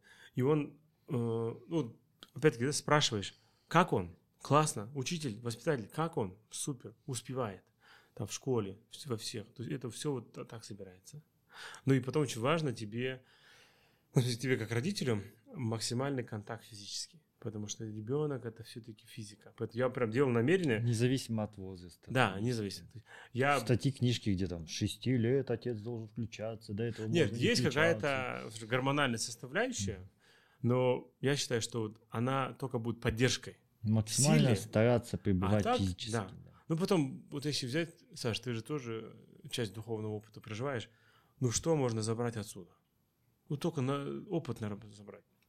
А там какие там бренды подарил, какой-то лучший телефон. Это просто поддержка социального, э, ре- социальной реализации ребенка. Чтобы он чувствовал вот эту вот а, часть э, социума, да? То есть игровой телефон, окей, там, Лего, ну давай. Это там телефон, этот, велосипед, а, там, курсы по художеству. Просто давать возможности, инструменты, что и у нас-то не было как раз, Да, чтобы а- использовать их правильно. И вот проверять прям с ней. Ну, с, допустим, доча, тебе нравится, ты хочешь, то есть надо у нее спрашивать разрешение. Не так, чтобы, а докажи мне, что это вот прям твой курс. Докажи, а что я ты тут сейчас заслужила. подумаю, да. Это надо у него спрашивать, у ребенка, что тебе хочется, ты будешь. Мы прям так делаем. Вот закидываем ее в какой-нибудь кружок, видим, все, глаза горят, там подружки появились, там друзья появились, ходим, обслуживаем. Пробовать. Пробуем. Но наша задача быть максимально вовлеченным в контакт. Физически. И вот здесь я говорю, делайте и конкретно максимально намерение о поездке, чтобы как Всевышний и все, все вокруг складывалось там по деньгам, по времени, по состояниям, чтобы ты мог быть в моменте там. Потому что вот это большой вызов, но это настолько происходит расширение тебя, и тогда вот отцовство становится просто божественной миссией. Не просто там, так, функционально я вот папа, и пойдем-ка свадим на свадьбу, да, покажем, какие мы там красивые, успешные и умеем танцевать. А это вот такая очень тонкая, теплая грань твоей любви, и она потом вот так реализуется. Вот в этом. Ну и потом, ты же, еще раз, ты же понимаешь, что опыт, который взял ребенок, он тоже для него важен. Дай-ка предположу. Вот такая вот Давай. основа очень тяжелая, на самом деле, гипотетически. А можно ли предположить, что, возможно, в прошлых воплощениях опыта отцовства, ну, допустим, у меня его либо было мало, либо это был такой неверный опыт, потому что я как будто, когда познаю отцовство, я чувствую, что я вообще этого не знал или Мгм. не могу вспомнить, как это работает. Ну, в смысле, вот эти чувствования, они только-только-только, вот как будто вот в мои 35 только-только-только проявляются. И Я гляжу вот как-то обратно, и как будто я не осознавал себя отцом. Я не знаю, куда причины копать. Может быть, это глубоко заблокировано. Конечно, мы там проживаем там десятки тысяч жизней, но я- тогда вопрос, почему я это заблокировал? Ну, там, конечно, в родительское копать и так далее, там, с отцами, собственным, там, да, например, там, естественно, много обид и прощений уже было. Мгм. С Раушан мы Мгм. прорабатывали это и так далее. Ну, тоже же можно так предположить, шизоидно. А, Ну, предположу такую модель. Нам важно уметь сонастроиться с той концепцией, когда наши дети, наши учителя. Да. То есть не вот сейчас ты говоришь концепцию «я родитель». А, То есть идти как будто на урок Оттуда, да, оттуда. своему да. учителю. Вот это меняет парадигму. Да, знаешь? Спасибо. То есть, да, вот это, вот, допустим, когда в моем кейсе я понял, что вот, значит, мой опыт трансформации контакта с сыном, ну, с ребенком, да, он вот такой, вот этот опыт мне нужно пройти. То есть, для меня тоже парадигма сменилась. То есть, от страдания я ушел в созидание. И вот, с, э, вот, ну, с детьми, которые сейчас со мной, да, в этом мире, я понимаю, что они мои учителя. Они меня учат, как э, контактировать и как вести, да, как там говорить о потерях. У тебя сейчас... Меня всего трое детей, Мгм. один в мире Бога, а двое в этом мире. Я Девочки, да? получ- Да, нет, мальчик, два пацана и, и дочка. Я понимаю, как сейчас вот они мне транслируют эти уроки, я их прям вот записываю, Мгм. смотрю, прохожу. Вот это все очень важно. Здесь вот эта насмотренность, отцовство, но не в формате «я отец». Тогда, когда как отец, ты просто за... ограничься обслуживанием интересов ребенка, базовых материальных интересов. Но в, в системе проактивности. То есть всегда ее нужно направлять ребеночка. А вот это попробуй, а вот это посмотри, а там почувствуй. тут. Дочку как зовут, сколько лет? Самира 8 лет, Ага. Юсуф 2 года, и вот Махсуд ему, Мгм. ну, я там как, какое летоисчисление. Да, да, по собственному опыту, по Самире, вот чему вот за этот период, 8 лет, Мгм. тебя научила твоя дочь? Ну, во-первых, это уважать и почитать мать. То есть она прям за нее горой. Во-вторых, она очень много э, дарит нежности, ласки и такой очень тонкой э, консервативности. То есть, а вот это же нельзя делать. Ты, как ты себе позволяешь это делать? Это же не так. Казалось бы, папа такой законопослушный, да? Да, А вот здесь вот, тебе то есть запреты там, да, ставят, такие есть э, очень тонкие намеки, когда ты прям отрезляет тебя. И это очень много контекста о внимании. То есть это вот девочка, она про это. Внимание, то есть вот раз реснички, раз платьюшка, раз там выступление. И вот этот момент очень важен. А Она ты у меня- тебя эстет, да, да? заберешь, а мы пойдем гулять, а мы пойдем там это сделать. Есть Вот это вот такой момент очень важно. И очень много та- тактильности. Очень много обнимашек, очень много целовашек, очень много заботы. То есть там ноготки там постричься. Вот, это, вот эта тонкость, она во всем. Какие качества в тебе благодаря твоим детям? Мягкость, Мгм. Приятие. То есть я уже там сам с собой не соревнуюсь. Да? И знаешь, вот в последнее время наблюдаю вот состояние в моменте. То есть есть предложение от детей, или я предлагаю, важно реализовать. Потому что если ты, вот, ты себя об- обесценил, да, то есть как бы, от- от, э, ну, не смог. И они подумают, ну, папа сказал, не сделал, как-то интересно, а что это такое, да, вот это о чем? Это вот- самые близкие люди, которые спросят с тебя, Да, да, как правило, вот это. которые ждут. Да. И, Обещание. конечно, вот это состояние вот этого восторга от всего. Вау! Рисунок. Вау! Там мороженое. Вау! Вчера были там в парке, там гуляли, там вот какие-то плескались. Вот этот вау-эффект, он меня очень хорошо концентрирует как, как мужчину, да, вот в моем там содержании жизни. И тоже я понимаю, что вот, вот это прям живая система, которая вот сейчас ты где, ты куда? Я там еду с другом записывать. О, ты что, ты будешь записывать? Классно. То есть они в раз уже такое вот состояние, оно очень приятное. И, конечно, очень много честности. Честности с собой, честности вот в контакте, а, в том, чем мы живем.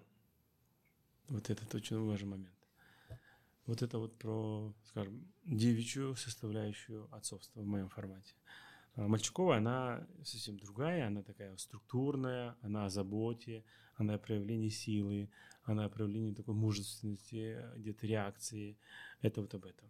То есть они вот для меня такой классный опыт, что я вот могу соединять, соблюдать и вот себя замерять.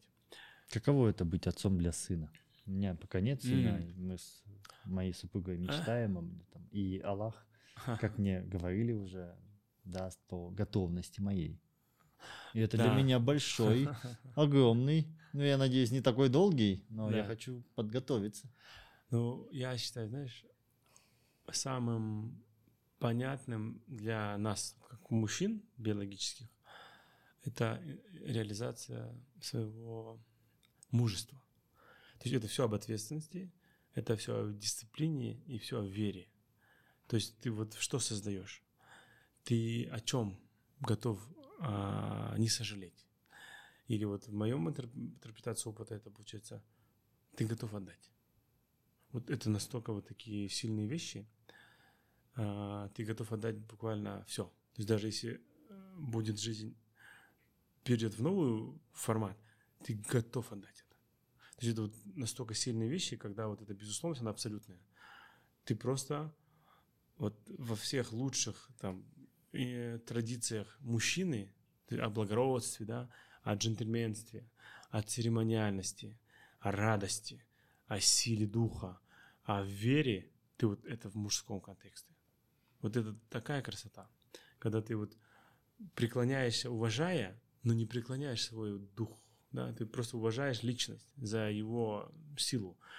И вот это вот такой симбиоз, когда ты себя транслируешь, что ты не должен быть все время вот транслировать свою власть, свой эгоцентризм, а ты уважаешь решение или опыт, но при этом ты равный.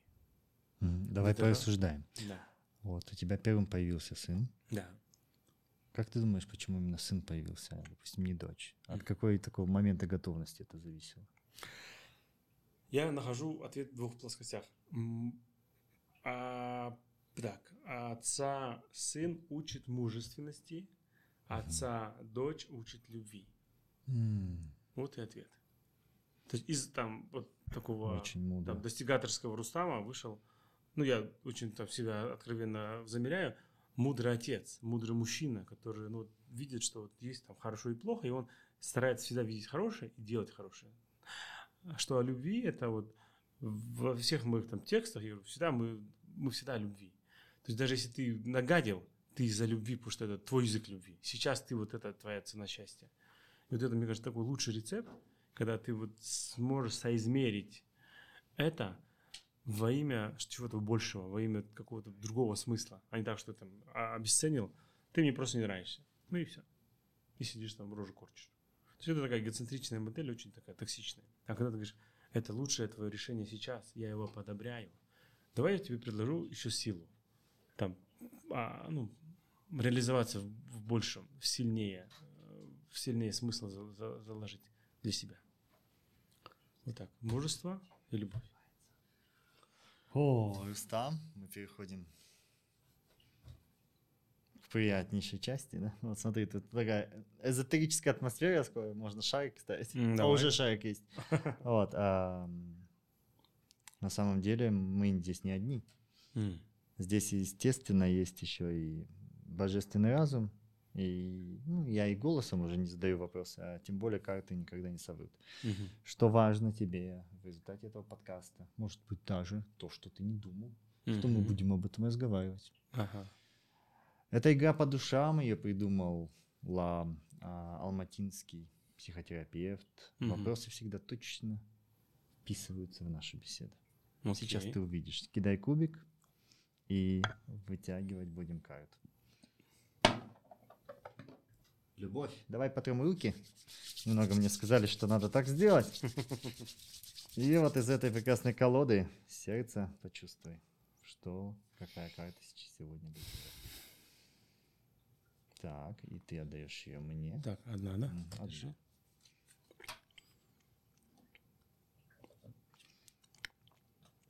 Итак, Рустам. Раздел «Чувственное». Ну вот как раз продолжение нашей беседы. М. Дополни предложение. Настоящая любовь – это когда? Ты не цепляешься к ней.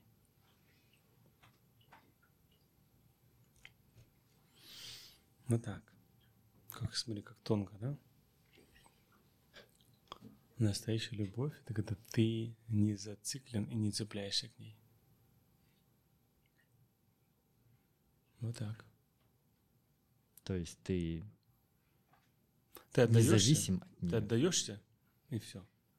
Не ждешь результата, не ждешь обратного, без ожиданий. без ожиданий. Безусловная любовь, другими Да. словами. Настоящая настоящая. любовь – это безусловно. Да. Да. То есть, смотри, Спасибо. Это прям Поехали дальше. дальше. Да, у нас блиц. Облачко. Мгм. Что же там у нас? Это раздел теневое. Ну, Вот это всегда прям в боль. Да. Если ты захочешь поплакать, поплачь. Я не знаю, что сейчас будет, честно. Окей. Едем. Итак, теневое Рустама Ахметова. Интересно. Рустам, насколько близка твоя семья? Считаешь ли ты, что твое детство было более счастливым, чем у большинства других людей? Ух ты. Ну, однозначно отвечу «да», потому что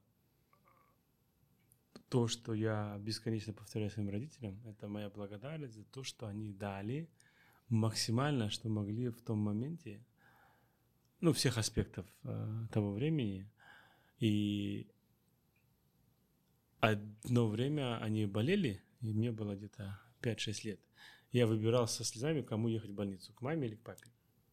И вот я понимаю, что это было вот такой вот такая сила, когда Вот сейчас смотришь, как 6 лет, если я уеду в командировку, там целая трагедия. А тут просто родителей нету, они вот в, в обоих, ну, в заведениях, да, медицинских.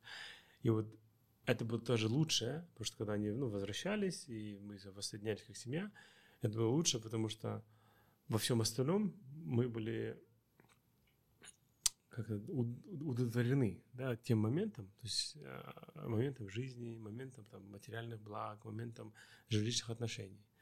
Вот э, поэтому вот то, чего, вернее, то, все, то, что есть и было всегда у меня, это вот внимание, любовь и вот такая забота. Потому что все, что вот нужно было познать, как сын, как навык жизни, я смог в то время прям сполна взять.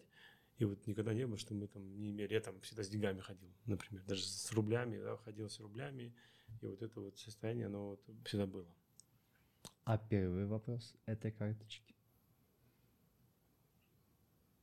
Близка. Как это понять? Близка. Близка, значит, ну, насколько близко общаются, я так понимаю. Вот, у тебя же большая семья. Угу. Вообще, мы это завели в режим традиции. То есть в тот момент, когда мы можем все ужинать, все завтракать, мы это делаем очень так весело, мы сильно не общаемся, потому что трапеза – это коммуникация с едой, а, но в целом вот мы какие-то реплики... Ты сейчас имеешь в виду и бывшую супругу? Нет, я сейчас текущую семью. Угу. Текущую семью да. А, ну, в принципе, паттерн семьи у меня один. То есть я там, да, да, у меня так получилось исторически. Обе мои супруги с одного региона, это город Тарас. Отчество моих э, тестей это Хасан, то есть одинаково, это даже не, не сменилось, да?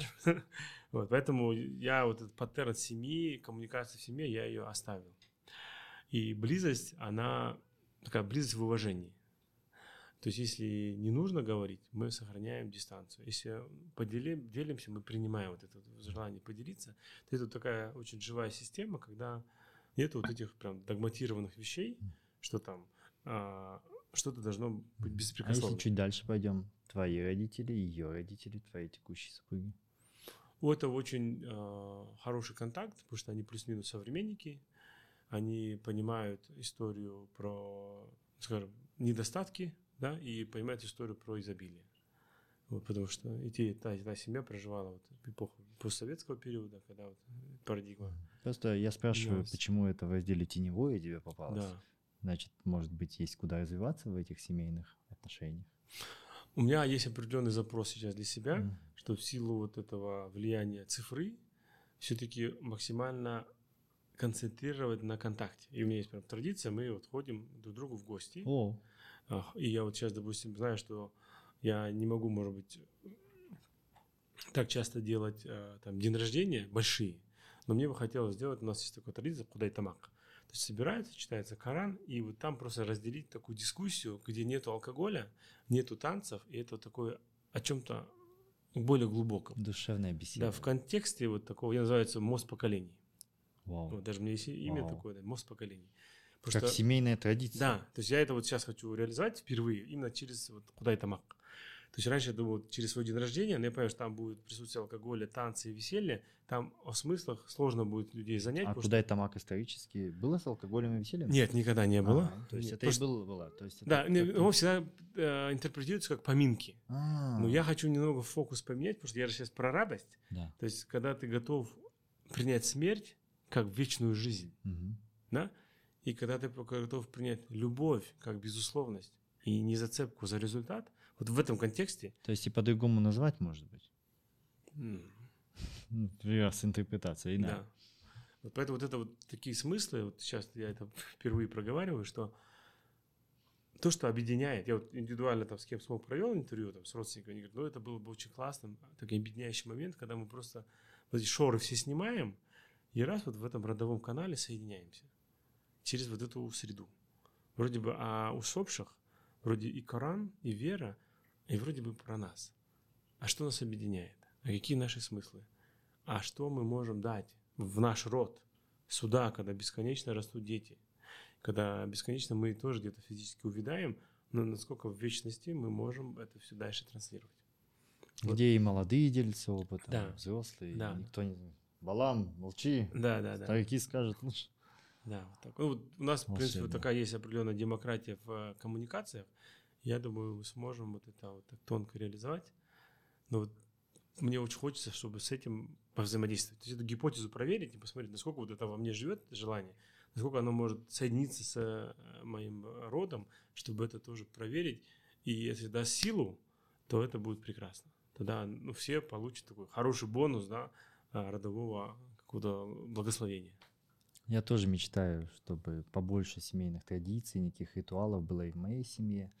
Ну, пока там особо хвастаться нечем, но был момент, когда мы после того, как братья наконец-то поехали э, в Томск к моему отцу, где у меня брат православный, священник, у него трое детей.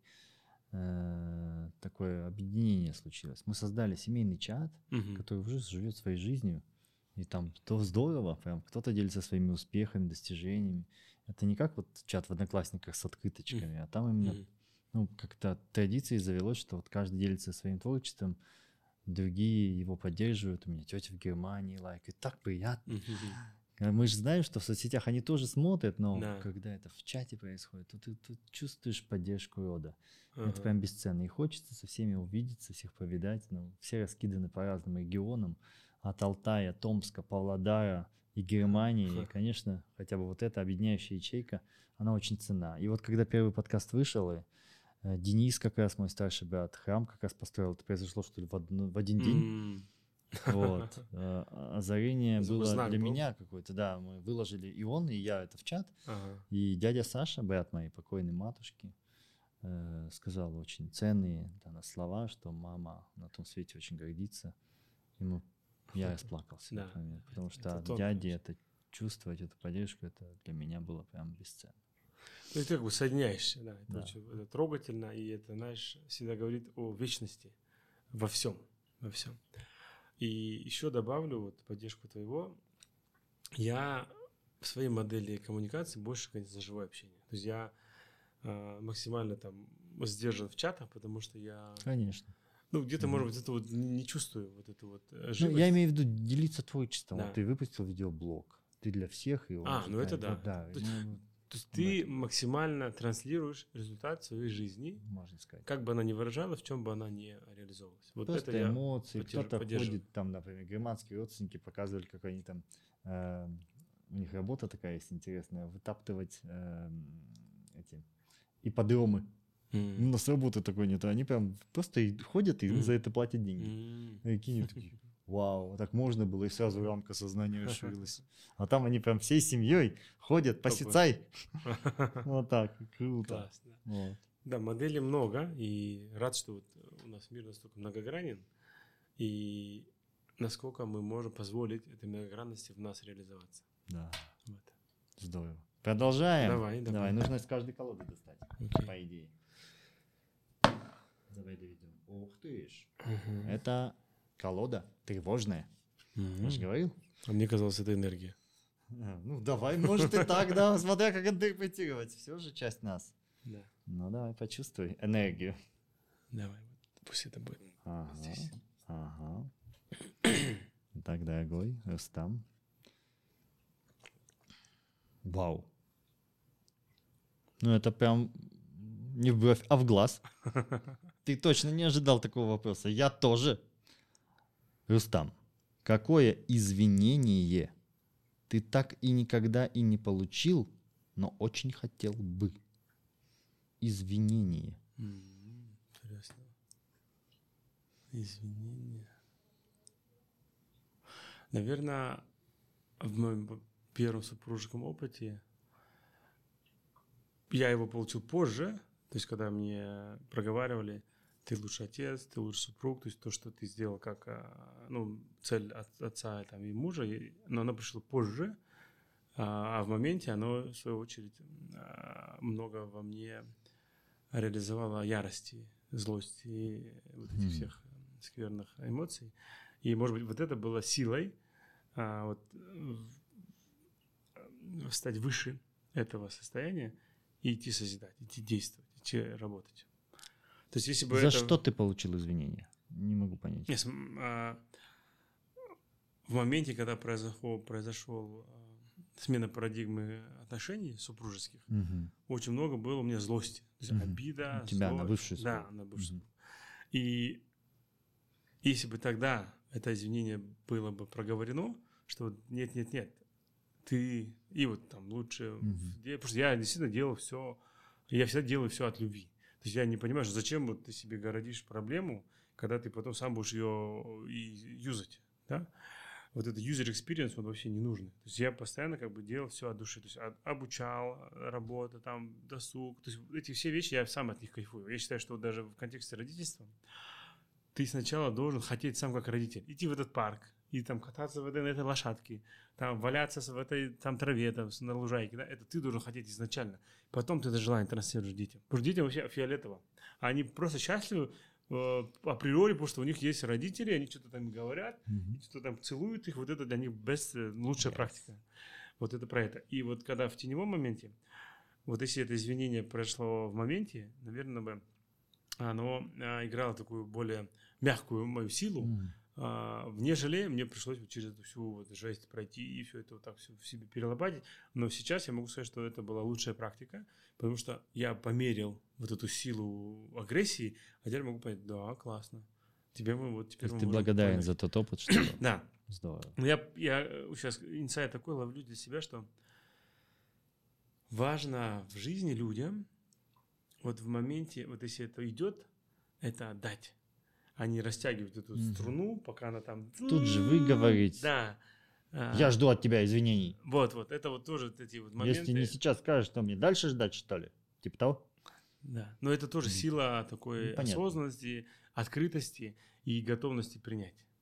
То есть это, скорее всего, вот сейчас я вижу, вот как человек, практикующий духовные практики, что тогда не было готовности, и вот этот опыт Да. пришел, и он как бы зацементировался, он вот себя, вот как, как кофе, да, вода прошла, вот ферментация произошла, и говорит, вот тебе бриллиант, это твой опыт, он уникален, держи. И ты на него на- накладываешь благодарность, и это просто вот тогда бешеная э, энергия происходит на него. Здорово. Вот. Видимо, эта карточка уже что-то расчистила.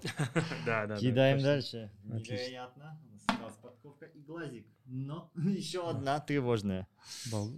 Подожди, подковка Подковка. и глазик, да? А, окей. Нам до них надо дойти. А чтобы дойти... Дойти надо, да? Чтобы А, дойти, ну, нужно кубик должен их показать. Так что давай по-быстрому разберемся еще с одним моментом в твоей жизни. Более... Рустам, когда ты в последний раз испытывал чувство ревности, какая потребность стояла за этим? Честно, уже не вспомню, потому что я давно с этим чувством попрощался. Но потребность сейчас э, в, этот, э, в это состояние вернуться, она была следующей. Это самоутверждение. Для чего? Это соединенность с собой. Насколько я, то, что я из себя представляю, оно соответствует миру, в котором я это транслирую. Ну, а понятными словами, вот ревность вообще для чего нужна?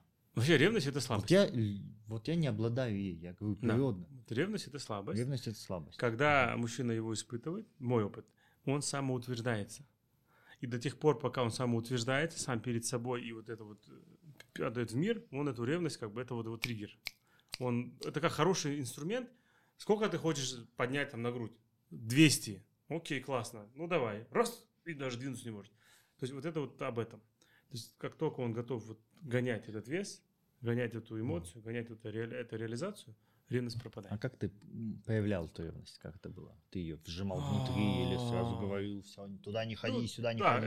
от самых банальных утверждений. Это не одевай, туда не ходи, так не говори, с теми не общайся. А вот это вот не будет появляться? Ты уверен, что к своим дочерям, например? Как ты ее отгородишь от таких бесполезных связей? Не-не, здесь э, я вижу мудрость отцовства и благословение Всевышнего, о чем мы в целом в этом мире. То есть о желании там попонтоваться, и тогда вот в этот фокус уходит контекст, или все-таки о желании любить, созидать и кайфовать, и получать удовольствие от жизни. То есть, например, два разных крена, и они прям сразу видны. То есть вот я вот с детьми об этом. То есть Да. мы... Мгм. Почему это эта даже. карточка сейчас выпадает тебе? В таком случае, если ты это все поработал. Может, просто из-за того, что нужно поделиться с нашими подписчиками. Ну, А вообще, что-то вообще, большее. да. Кстати, я вот хочу, Саша, тебя поблагодарить за то, что вот все больше и больше я знаков вижу внешних, что Рустам время отдавать. У меня вот три тетрадки есть. Я вот, когда духовность пошла, я их прям писал, писал, писал. Говорить в любом формате. Вот так, в тексте, там, в лекции, каком-то там мероприятии. Я уже частично этим занимаюсь, но я понимаю, что вот время делать это регулярно и вот прям опустошаться. Опустошаться. Ты очень многогранный. Том- Тебе нужно прям вести много мастер-классов на самые разные темы. Я вижу тебя, вот, как у меня есть вот это видение. Ага, да. Я вижу тебя в самых разных сообществах. И это даже не отцовство, это и материнство. И там вот где есть, чувствуешь, что ты вклад можешь дать. Туда прям в самую вот лазейку. Там даже от криптовалюты до экологии, с одной стороны. От людей, кто только-только в бизнес идет, и кто Мгм. стал топовым бизнесменом. Ты везде нужен. Чтобы вот этот, ты сам сказал, позволить Мгм. вот этот ну, моменту миссии случиться у них. Потому что люди себе не позволяют. Да. А ты человек, вот Это- позволяем. Да, это вот, как знаете, в пике. Вот на пике Всевышний всегда дает лучшие возможности. Но выбор опять-таки за вами. То есть лучшая возможность расшириться в сознании, не вот в этом, а в этом, или все-таки на второй круг. Да, Так. здорово. Ну, идем Ну, дальше. Давай дальше пойдем. Во, глаз, наконец-то, ты прошел. Вот это вот как лила, знаешь, вот клетку, блин. Ну, это везде выбор. Да, да, да. Я перемешаю специально, чтобы было интереснее. Эти мы люди такие интересные опыты пробуем, да? Перемешаю, что-то другое выберу. Следующий кубик мы бросать не будем, потому что подкова осталась. Окей. Мы Просто вынем. Я вот проговорю тебе, да, вот интересная тоже интерпретация там, а, выбор чего-то лучшего. А важно же здесь, наоборот, быть максимально в вере, в доверии, что вот, вот все, что для меня, оно всегда в моменте со мной. Ничего из событий, из людей, из обстоятельств, из произошедшего, как предопределение, невозможно исключить. То есть, ну, Всевышний настолько все нивелировал, а вот наше все человеческое состояние, это тоже такая интересная игра, когда, потому что, подожди, подожди, сейчас я вот, вот best practice, я там number one, бабах, и там, ну там вообще нету твоего участия, просто поверь и успокойся, и Доверься хватит, уже да, пути. хватит эту энергию Да, вот да, да. расплескивать. Не то, что ты там осознал. Там все уже прописано, что ты там осознаешь. Причем с лучшим, самым лучшим рецептом для тебя. О, прикольно. Эго. Мгм. Рустам, что является самым большим достижением в твоей жизни на сегодняшний день? Видимо, это как раз таки вне эго. Нет, на самом деле, очень классный вопрос. Самым большим достижением в моей жизни на сегодняшний день является принять себя. Вот вне всякого контекста, который я, я да вот даже забываю говорить, мне делают замечания на определенных площадках, почему вы не говорите, мы не знаем, кто вы. Я говорю, да я специально удалил, потому что это вообще уже неинтересно. Там 25 пунктов, 5 слайдов, и, и зачем это? Вот я вот живой стою перед вами, давайте об этом. Как я рот открываю. И вот это про то, что я принял вот с абсолютно своего себя, плачущего, радующегося, сильного, слабого, умного, там, тупого, да, вот все грани, которые я могу в себе представить, вот оно все принимается, и тогда просто остается вот, знаешь, как вот этот чайник, да, заварочный, там внутри сидит пустота. А, Там ничего нет. Сосуд. Да, при этом он готов все что угодно принимать, быть горячим, быть холодным, издавать любые запахи, издавать любые вкусы, но он пустой. Базово он пустой. Да. Вот буквально про об этом я сегодня на йоге говорил, мне тоже как-то снизошло, пошла речь о том, что мы должны быть сосудами. Иначе вот эта зашлакованность, которая в Мгм. нас, куда там, какой новой информации, мы пичкаем себя в современном мире всем. Эмоциями, дофамином, Ну, практиками непонятными. Но как можно это впихнуть. Если там уже уже, а больше там дегтя, к сожалению, у многих, нежели меда. Реально же. Вот три момента я еще поделюсь. А, Большинство людей, и я порой тоже в это вовлекаюсь, живут в формате вот эгоцентризм, вот эта чакра. Ну, в смысле, да, места даже в теле эгоцентризм. А живот – это вот э, чревоугодничество, да, и вот чакра сексуальная, то есть размножение и все Три остальное. чакры первые. То есть, чтобы поднимается на уровень хотя бы сердечного, вот это уже вот про вот этот вопрос. То есть, когда я вот с этим всем попрощался, я сейчас стараюсь следить, что я ем, а что дает пользу или не пользу. Как я себя во все вот открываю с точки зрения вот э, своего ре- реализации, да, где мое эго, где мой интеллект, и как я с точки зрения там сексуальной энергии и в сексе в целом. Что за контекст? Это тоже вообще отдельная тема. Вот, кстати, вот именно вот в этом Да. сообществе тебе надо выступить. Хорошо. Для людей, которые хотят это нарастить, потому что ты один из тех людей, который может свободно об этом говорить уже на массы.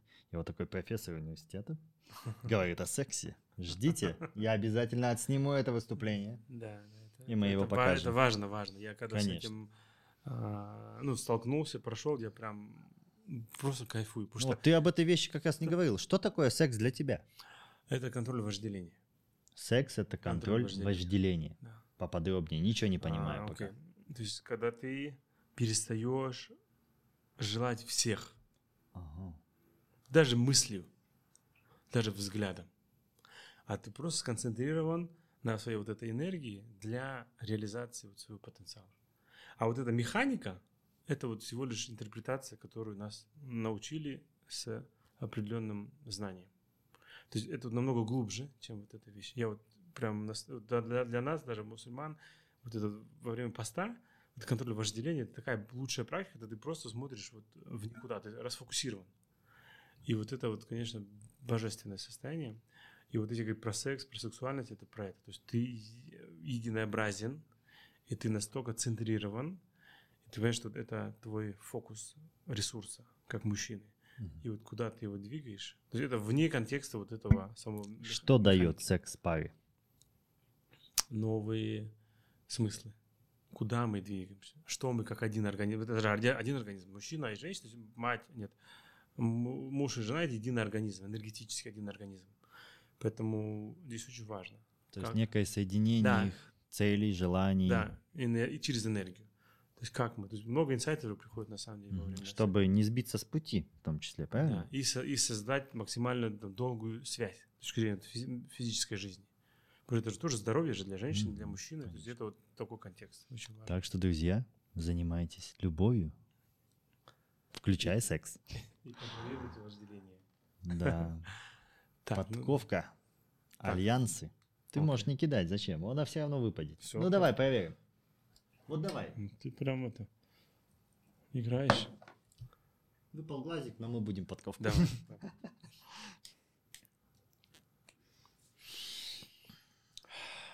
Так, наклони, я не вижу.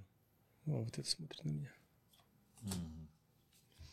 Просто, к сожалению, время подкаста ограничено. Ну, я думаю, в контексте пространства мы покрыли прям очень хорошую. Еще бы. Шесть карт Глубину. это уже. О, круто. Альянсы как раз о семейных отношениях. М. Тютелька в тютельку в продолжение темы секса. Рустам, о чем должна договориться пара на берегу, если они хотят, чтобы их отношения длились долго? Вы представляете, дорогие зрители, насколько вот эта карта знаменует и венчает весь наш подкаст? Мы начали с темы бизнеса, перешли на тему отцовства и завершаем темой любви между Да. мужчиной и женщиной, Вообще, традиционной семьей. да. А, какое прям блаженство испытываю.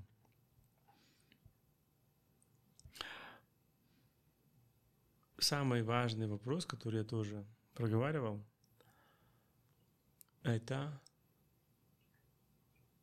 о непринадлежности, о независимости. Да. Есть я тебе не принадлежу.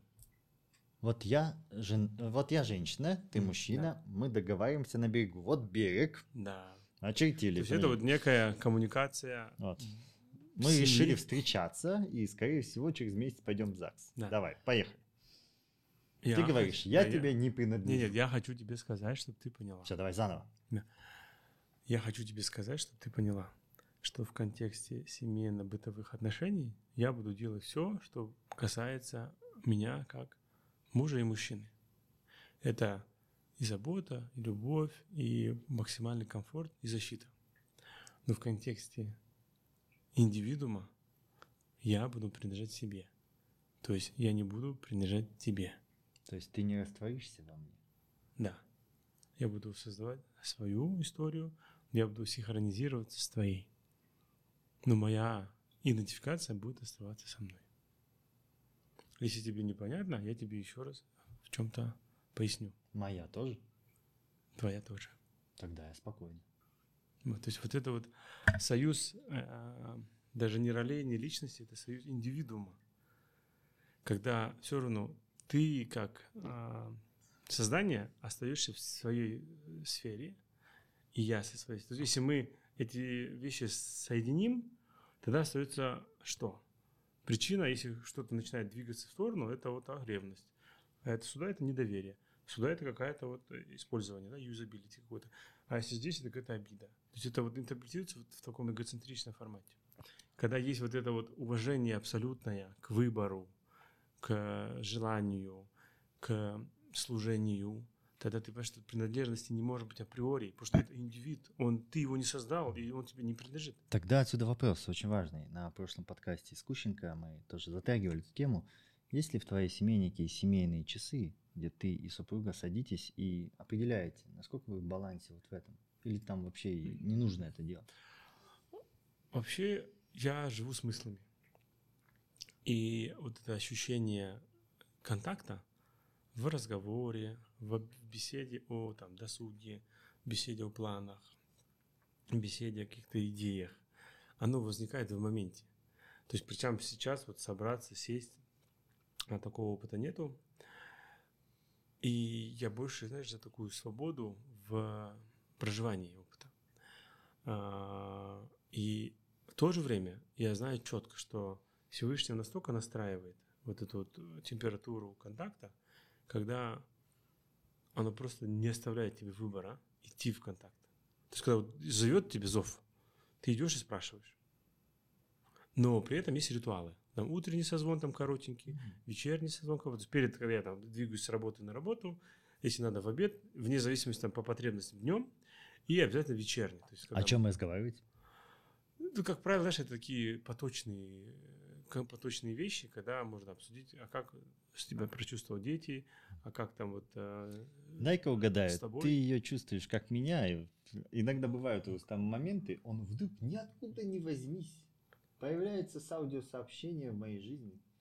Говорит, Александр, я тебя чувствую. Наверное, так в ну, обиде ну, с женой. Понимаешь, это да, еще глубже, потому что там контакт э, прям непосредственный. И здесь больше, наверное, не слова, а больше ощущения. И вот, э, вот этот вкус жизни, он совсем другой. То есть я вообще с э, началом своей духовной жизни очень мало говорю. Но при этом говорю смыслами, говорю глубоко и обучаю это студентов, чтобы они разговаривали всегда глубокими вещами. Вот небольшой момент туда, в этот опыт полез, мне это важно. Ты сколько студентов Камаладин медиа обучил? 200. 200. 100 вот. онлайн, 100 офлайн. Как, ребята, как современная молодежь? Что вообще, вообще происходит, на твой взгляд? И что надо менять? Я сужу по ним через их эссе, которые они мне написали в ходе изучения моего курса Leadership и Self-Management. То есть это такие достигаторства лидерства, self-management обо мне. И вот читая вот это, я понял, что там очень много натуральности, очень много естественности, очень много а, притязаний на любовь, на счастье, на успех. Притязание это что? Притязание, то есть я хочу это иметь. Угу. То есть я, как бы, я при, привязан к этому. Как будто им не достает? Да, или? да. Угу. Но видя, как проходит там после моего курса другие э, коммуникации, вплоть до вот их выпускного, я понял, что все-таки они, ну, хочется сказать грубо, они рабы общества, в котором живут и которое взращивают. Это все вот про вот это про вульгарность, про вот эту вот такую очень, а, я бы сказал, токсичную коммуникацию вот в тех медиа, которые они вынуждены работать. Хорошо. А плюсы? Не все а, такие. плюсы все-таки в том, что у них есть отклик, и они, скажем, все время выбирают. Что выбирать? Модность или там богатство, или все-таки настоящность и стабильность. И что вот к этим суперкачествам надо добавить, чтобы это молодежь... Смелость. Смелость. Смелость быть собой. Ага. То есть не То есть идти за сейчас модой. боятся проявляться настоящими. щас Вся да. молодежь Да. носит маски, по-твоему? Однозначно. Вау. Ну, даже по моде можно смотреть. То есть они практически все одной моды сейчас. Да, где-то да. Да, то есть когда мы были, у нас прям ну, было видно, что прям разные, такой палитра. У меня были вот такие волосы. Да, у нас были и с ирокезами, и любые там, то есть это было прям кайф. То есть наш опыт, там, мужского, мужского, опыт мужского вот, воспитания в наше время был другой. Сейчас вот прям такой очень однотонный.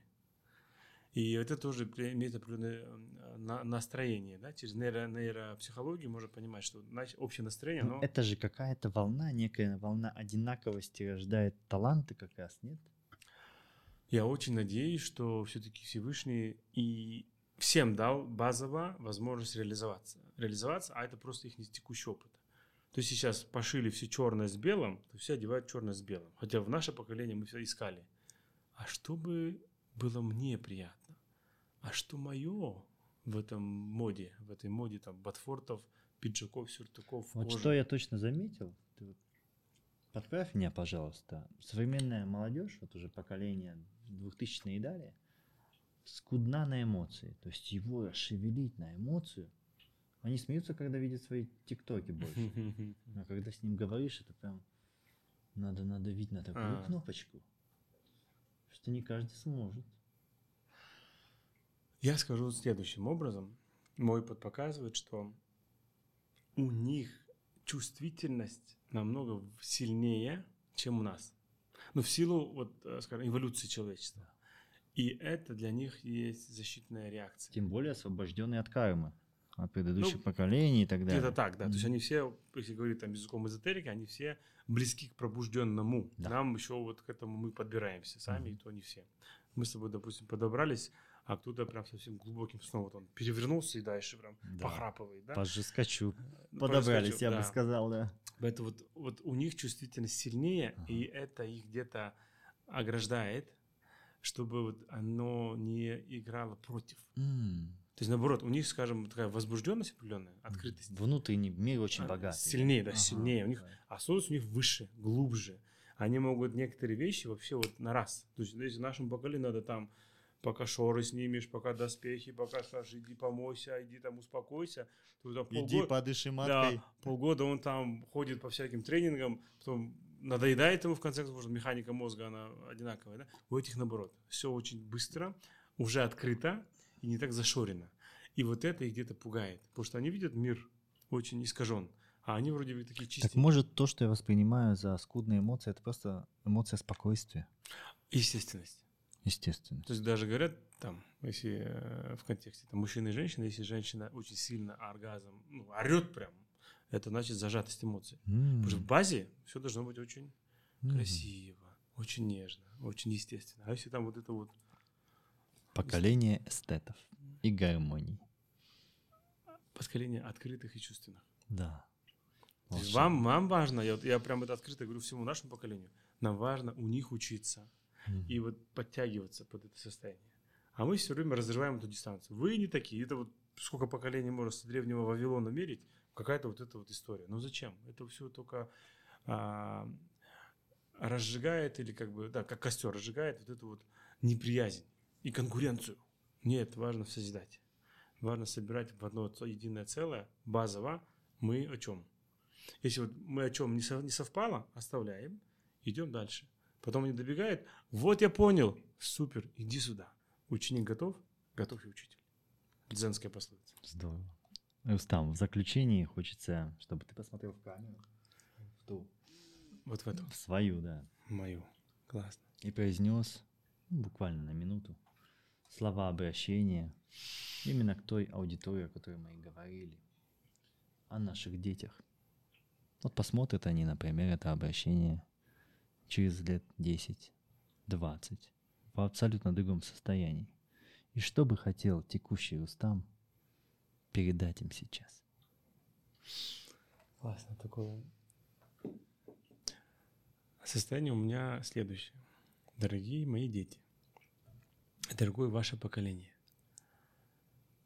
всегда знайте, что нам, родителям, отцам, всегда так же страшно, так же непонятно, и мы также чего-то не видим в том даже уже серьезном мире, в котором мы живем, реализуя, зарабатывая, как-то себя позиционируя, но нам всегда по-детски очень непонятно, какой он такой большой мир, что в нем такого неизведанного, что нам приходится каждый день его изучать, для него одеваться, прихорашиваться, ему как-то совпадать. Поэтому мы здесь с вами одинаковые. И наше желание быть счастливыми, оно такое же, как и ваше. И просто мы где-то себя все время одергиваем и сравниваем. А какой же я должен быть? А на самом деле ты уже такой, какой ты есть. И все самое лучшее может быть для тебя сейчас. Пробуй, действуй, бери. Все уже стоит, уже все придумано. И вот весь этот фокус радости, детской любви, восторга, эмоций и желаний быть самым понятным, самым приятным, самым счастливым и самым любимым. Поэтому здесь мы схожи. И я хочу завершить следующим. Мы всегда будем учиться у вас, потому что вы наши учителя. А мы вам помогаем познать этот мир. А вы нам помогаете познать наш мир. Вот так мы друг друга любим. И так мы друг о друге заботимся. И пусть Всевышний благословляет всех нас во всех мирах навсегда. Во имя любви. Мы вас любим. Прям до слез. Я сам кайфую. Будьте любимы, будьте настоящими, дорогие подписчики.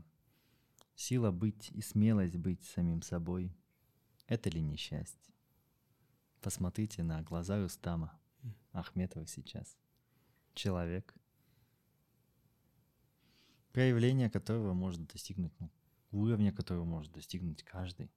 Просто быть самим собой, быть настоящим.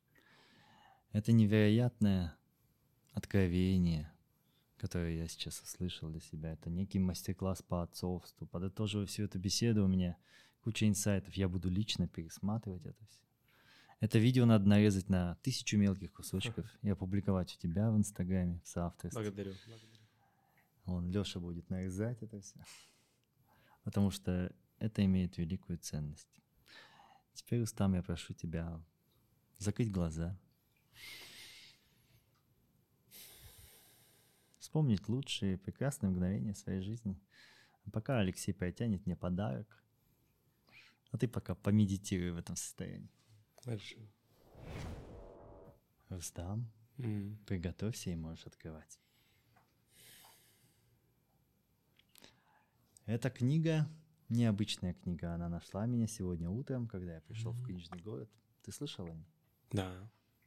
Ты читал ее? Ах, про книгу нет, про книжный город, я думал, ты говоришь. А, Так как ты профессор, эту книгу тоже написал профессор.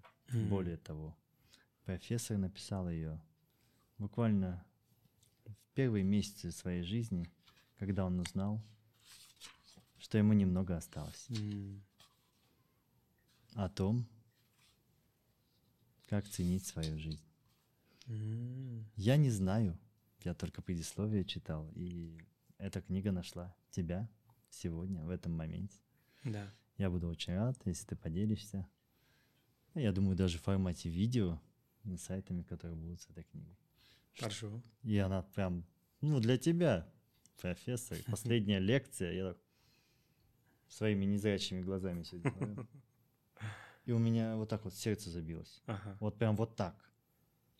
Я Я на другие книги смотрю, нет, не оно. Мгм. Что это для тебя? Вот то, что ты видел сейчас по обложке просто. Это о том, что есть предопределение, и вот важно учиться не цепляться. То есть последнее может быть в любой момент. Вот мой опыт подтверждает, что вот просто в секунду может что-то обрываться. Это о том, что вот просто живи моментом, вот наслаждайся этой игрой. Вот я хотел проговорить.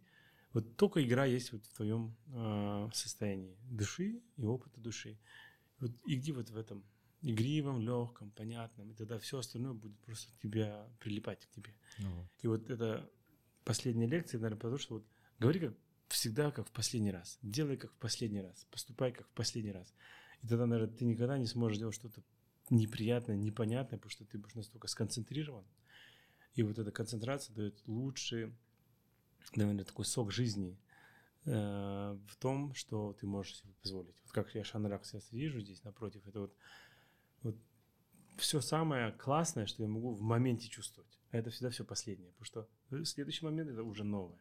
Ты уже другой. Быть в моменте это. максимально. Да. Спасибо. Давай. Спасибо тебе. И теперь еще один момент. Игривое Теперь мы сделаем очень интересный пазл. Ты Мгм. вновь закроешь глаза, но на этом глобусе ты тыкнешь пальцем в одну штуку. Я его вращаю. Мгм. Сейчас запускаю его. Новый эксперимент. Давай я поставлю. Так, раз, два, три. Ткни. О, посмотрим, что это. Это некие, ну тут самое близкое, ты не поверишь. Азор- Азорские острова. Понте Делгадо.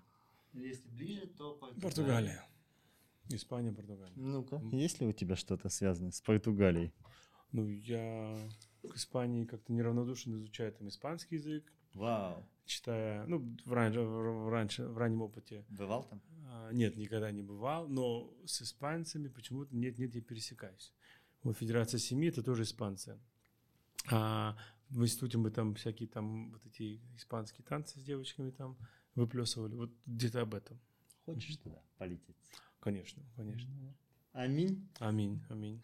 Всё На этой прекрасной ноте мы завершаем этот замечательный подкаст «Созидатели» про людей, которые делают нашу прекрасную голубую планету лучше с каждым днем, с каждым подкастом в том числе. Спасибо вам, дорогие подписчики. Оставляйте Спасибо. свои комментарии. И мы не придумали конкурс для подписчиков, очень важный. Они получат Давай. э, подарок эту игру. Нужно А, какой коммент им написать? Давай. Дорогие подписчики, я предлагаю вам исследовать следующую гипотезу. Напишите очень кратко, емко и пространственно, как я могу жить через следующий тезис. Искусство быть собой. Вау.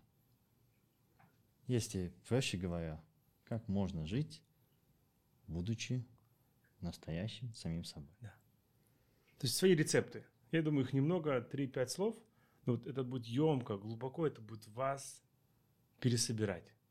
Мое искусство быть собой, быть настоящим. Здорово. Спасибо, Рустам. Спасибо, Спасибо. дорогие подписчики. Победителя ждет эта игра. До следующих встреч. Всего, всего доброго.